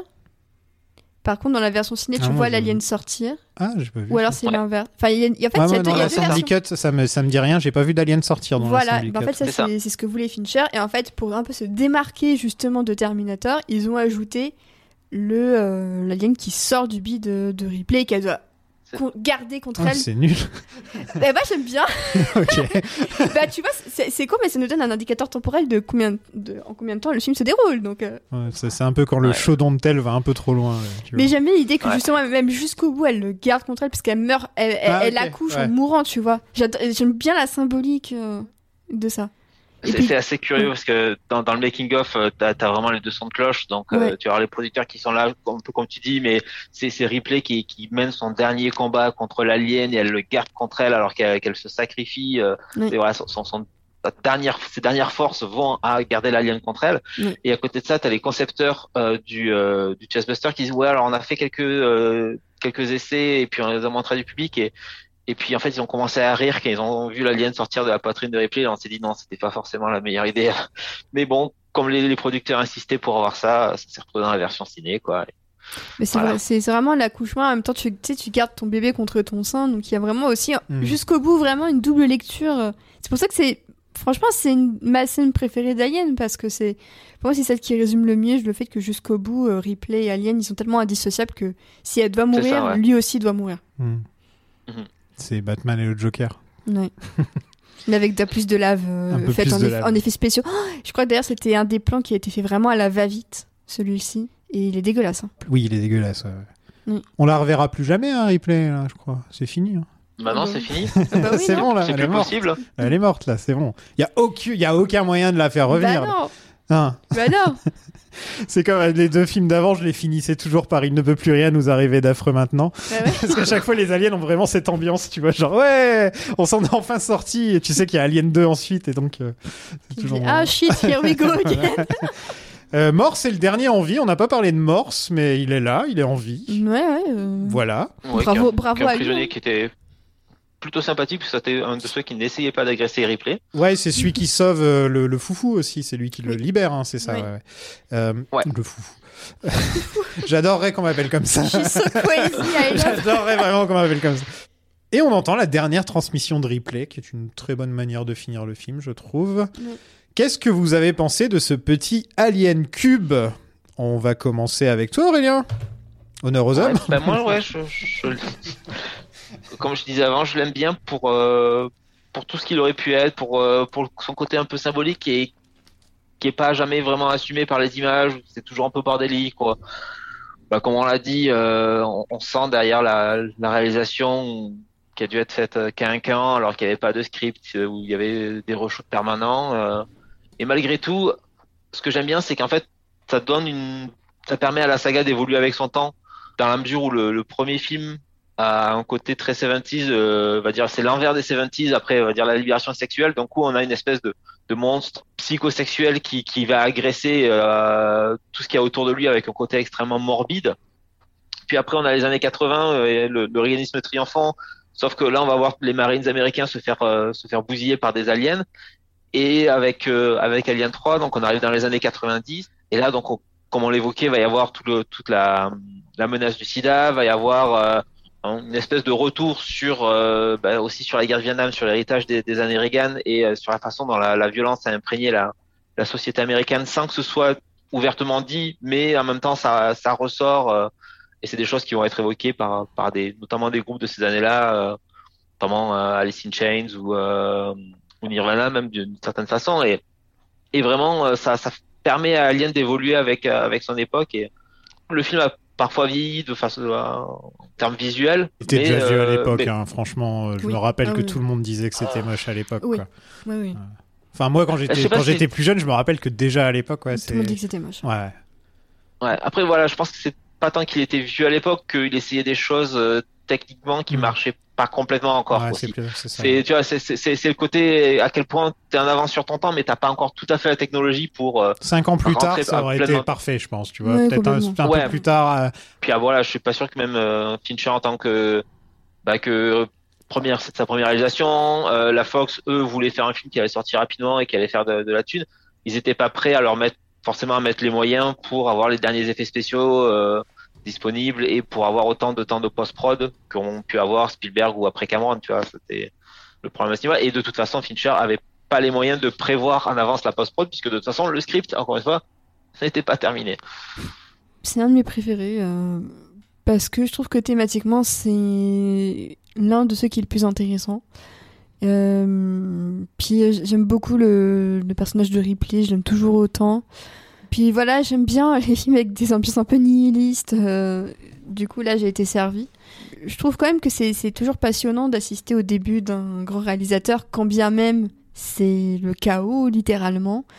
Mais pareil qu'Aurélien, en fait j'ai beaucoup de tendresse et d'admiration pour ce film et pour ce qu'il aurait pu être et pour ce qu'il n'a pas été. Et c'est vrai que je trouve que parfois euh, c'est du chaos de ce film que naît aussi un peu sa beauté. Et c'est pour ça que je- j'ai envie de, de défendre cet outsider contre euh, toutes les circonstances de l'époque et contre la réception du public aussi. Et même contre Fincher. Et même contre Fincher lui-même.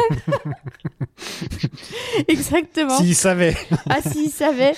Mais non, mais je trouve que et puis je trouve aussi que c'est un bon témoignage de, de la résilience de Ripley. Mm. Et je trouve que on retrouve un peu les thématiques propres à la féminité, à la sexualité, qui étaient euh, présentes dans le 1, qui m'ont préféré. Et voilà, je. Mais en, en- en vrai, ok, le design de Giger est super, ok, l'ambiance est cool, etc.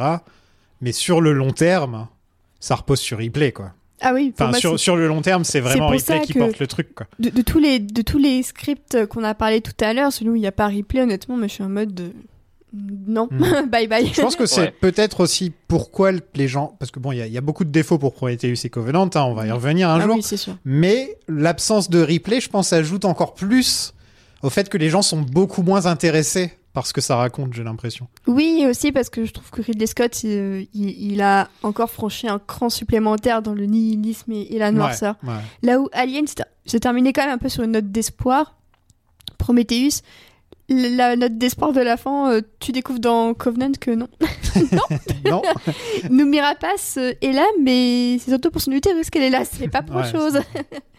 et euh, et c'est des- en fait, c'est des visions euh, qui, qui se valent complètement.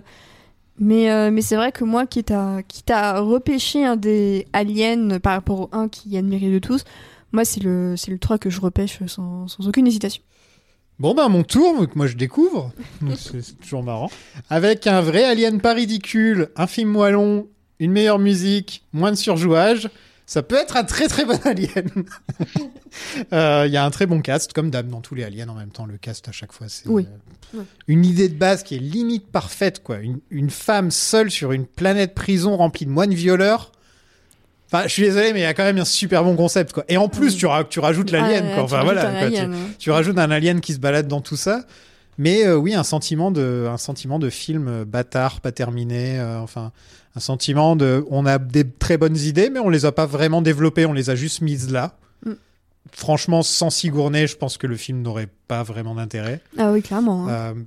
C'est, on, on ne reconnaît pas vraiment le Fincher qu'on connaît de nos jours, Mhm. mais on peut plus reconnaître un jeune réalisateur qui vient de la télé, qui vient de la pub, et tu peux ressentir ça en fait, tu vois, sans le penser que c'est Fincher, tu vois. Tu peux juste le regarder comme euh, voilà ce qui se passe quand tu donnes Alien 3 à un mec qui a fait que de la télé avant, quoi. Tu vois. Et après, tu me diras, Ridley Scott aussi avait fait des clips avec son frère et tout. Ouais, bien euh, sûr. En fait, c'était limite cohérent. Ridley Scott, ils lui ont beaucoup plus donné le contrôle. Oui, bah oui, en même temps, c'est lui qui. Cameron aussi, tu vois. Oui. Alors que lui, Fincher, c'était non, on a une idée du film qu'on veut, et elle sera comme ça. Et donc je peux pas, je peux pas détester ce film parce que tu sens que c'est vraiment un problème de production, quoi. Enfin, tu sens que sinon le concept de base est là, quoi. Il y a une idée. Ouais. Tant qu'à faire un film Alien, autant faire un, enfin autant qu'à chaque fois ce soit très différent l'un de l'autre Mm. et faire la prison, la planète prison et tout. Enfin, c'est une très bonne idée, quoi. Ouais. Comme la planète boisée là, qui, qui était entièrement en bois, ça aurait été une très bonne idée aussi. Enfin, Ouais. juste, euh, juste prenez le temps de faire votre film, quoi. Enfin, c'est tout. Ouais. C'est vraiment dommage. Je suis déçu. Mais j'étais très content de le découvrir, en tout cas. Mais en même temps, un petit peu déçu de me dire. euh, ah, il y avait, il y avait un tel potentiel dans ce film, quoi. Ah ça bah, aurait pu être. Au final, ouais, je comprends les gens qui me disent euh, les aliens, c'est en ordre chronologique que ça se passe euh, au niveau du, du. Enfin, Oui, oui. tu vois que c'est.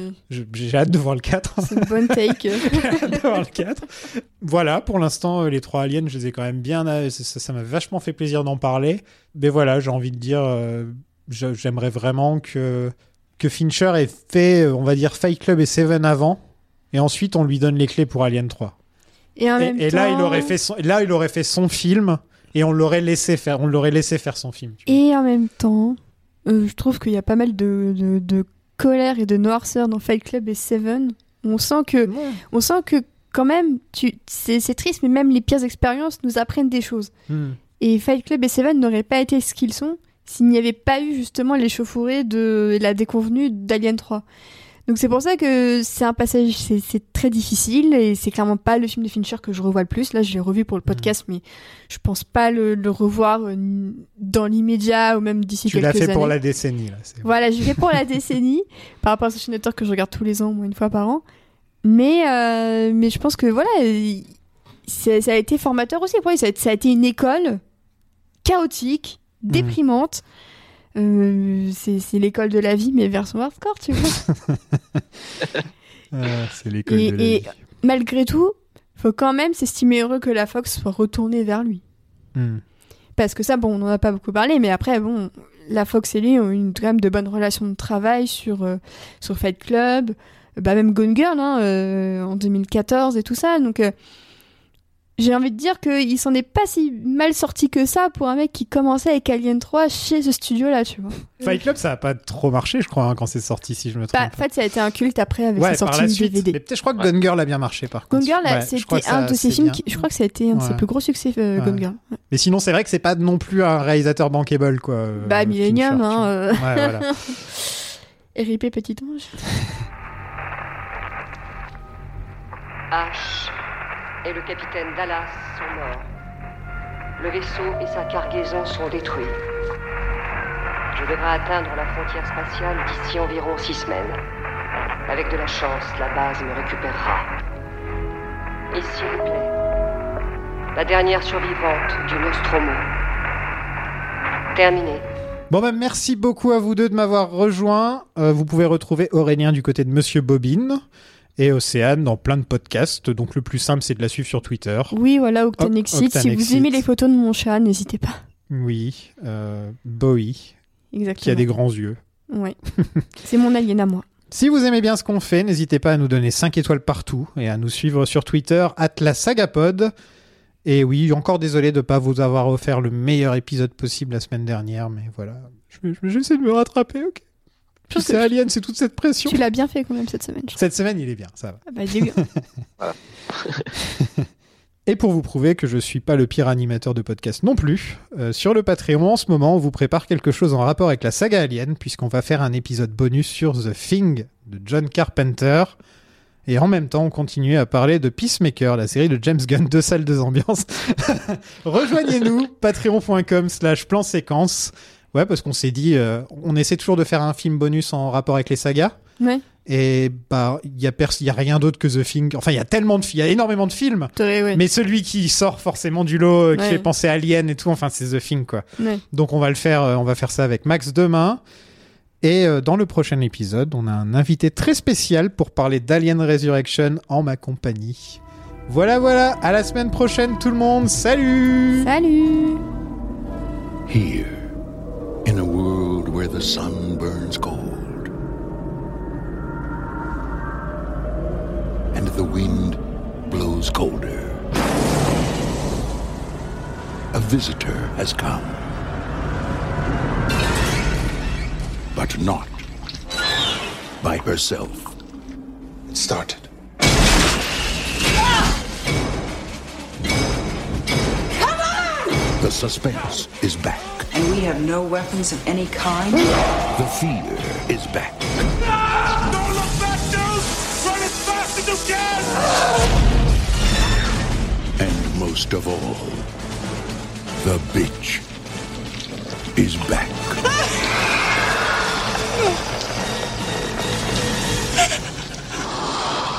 Alien 3.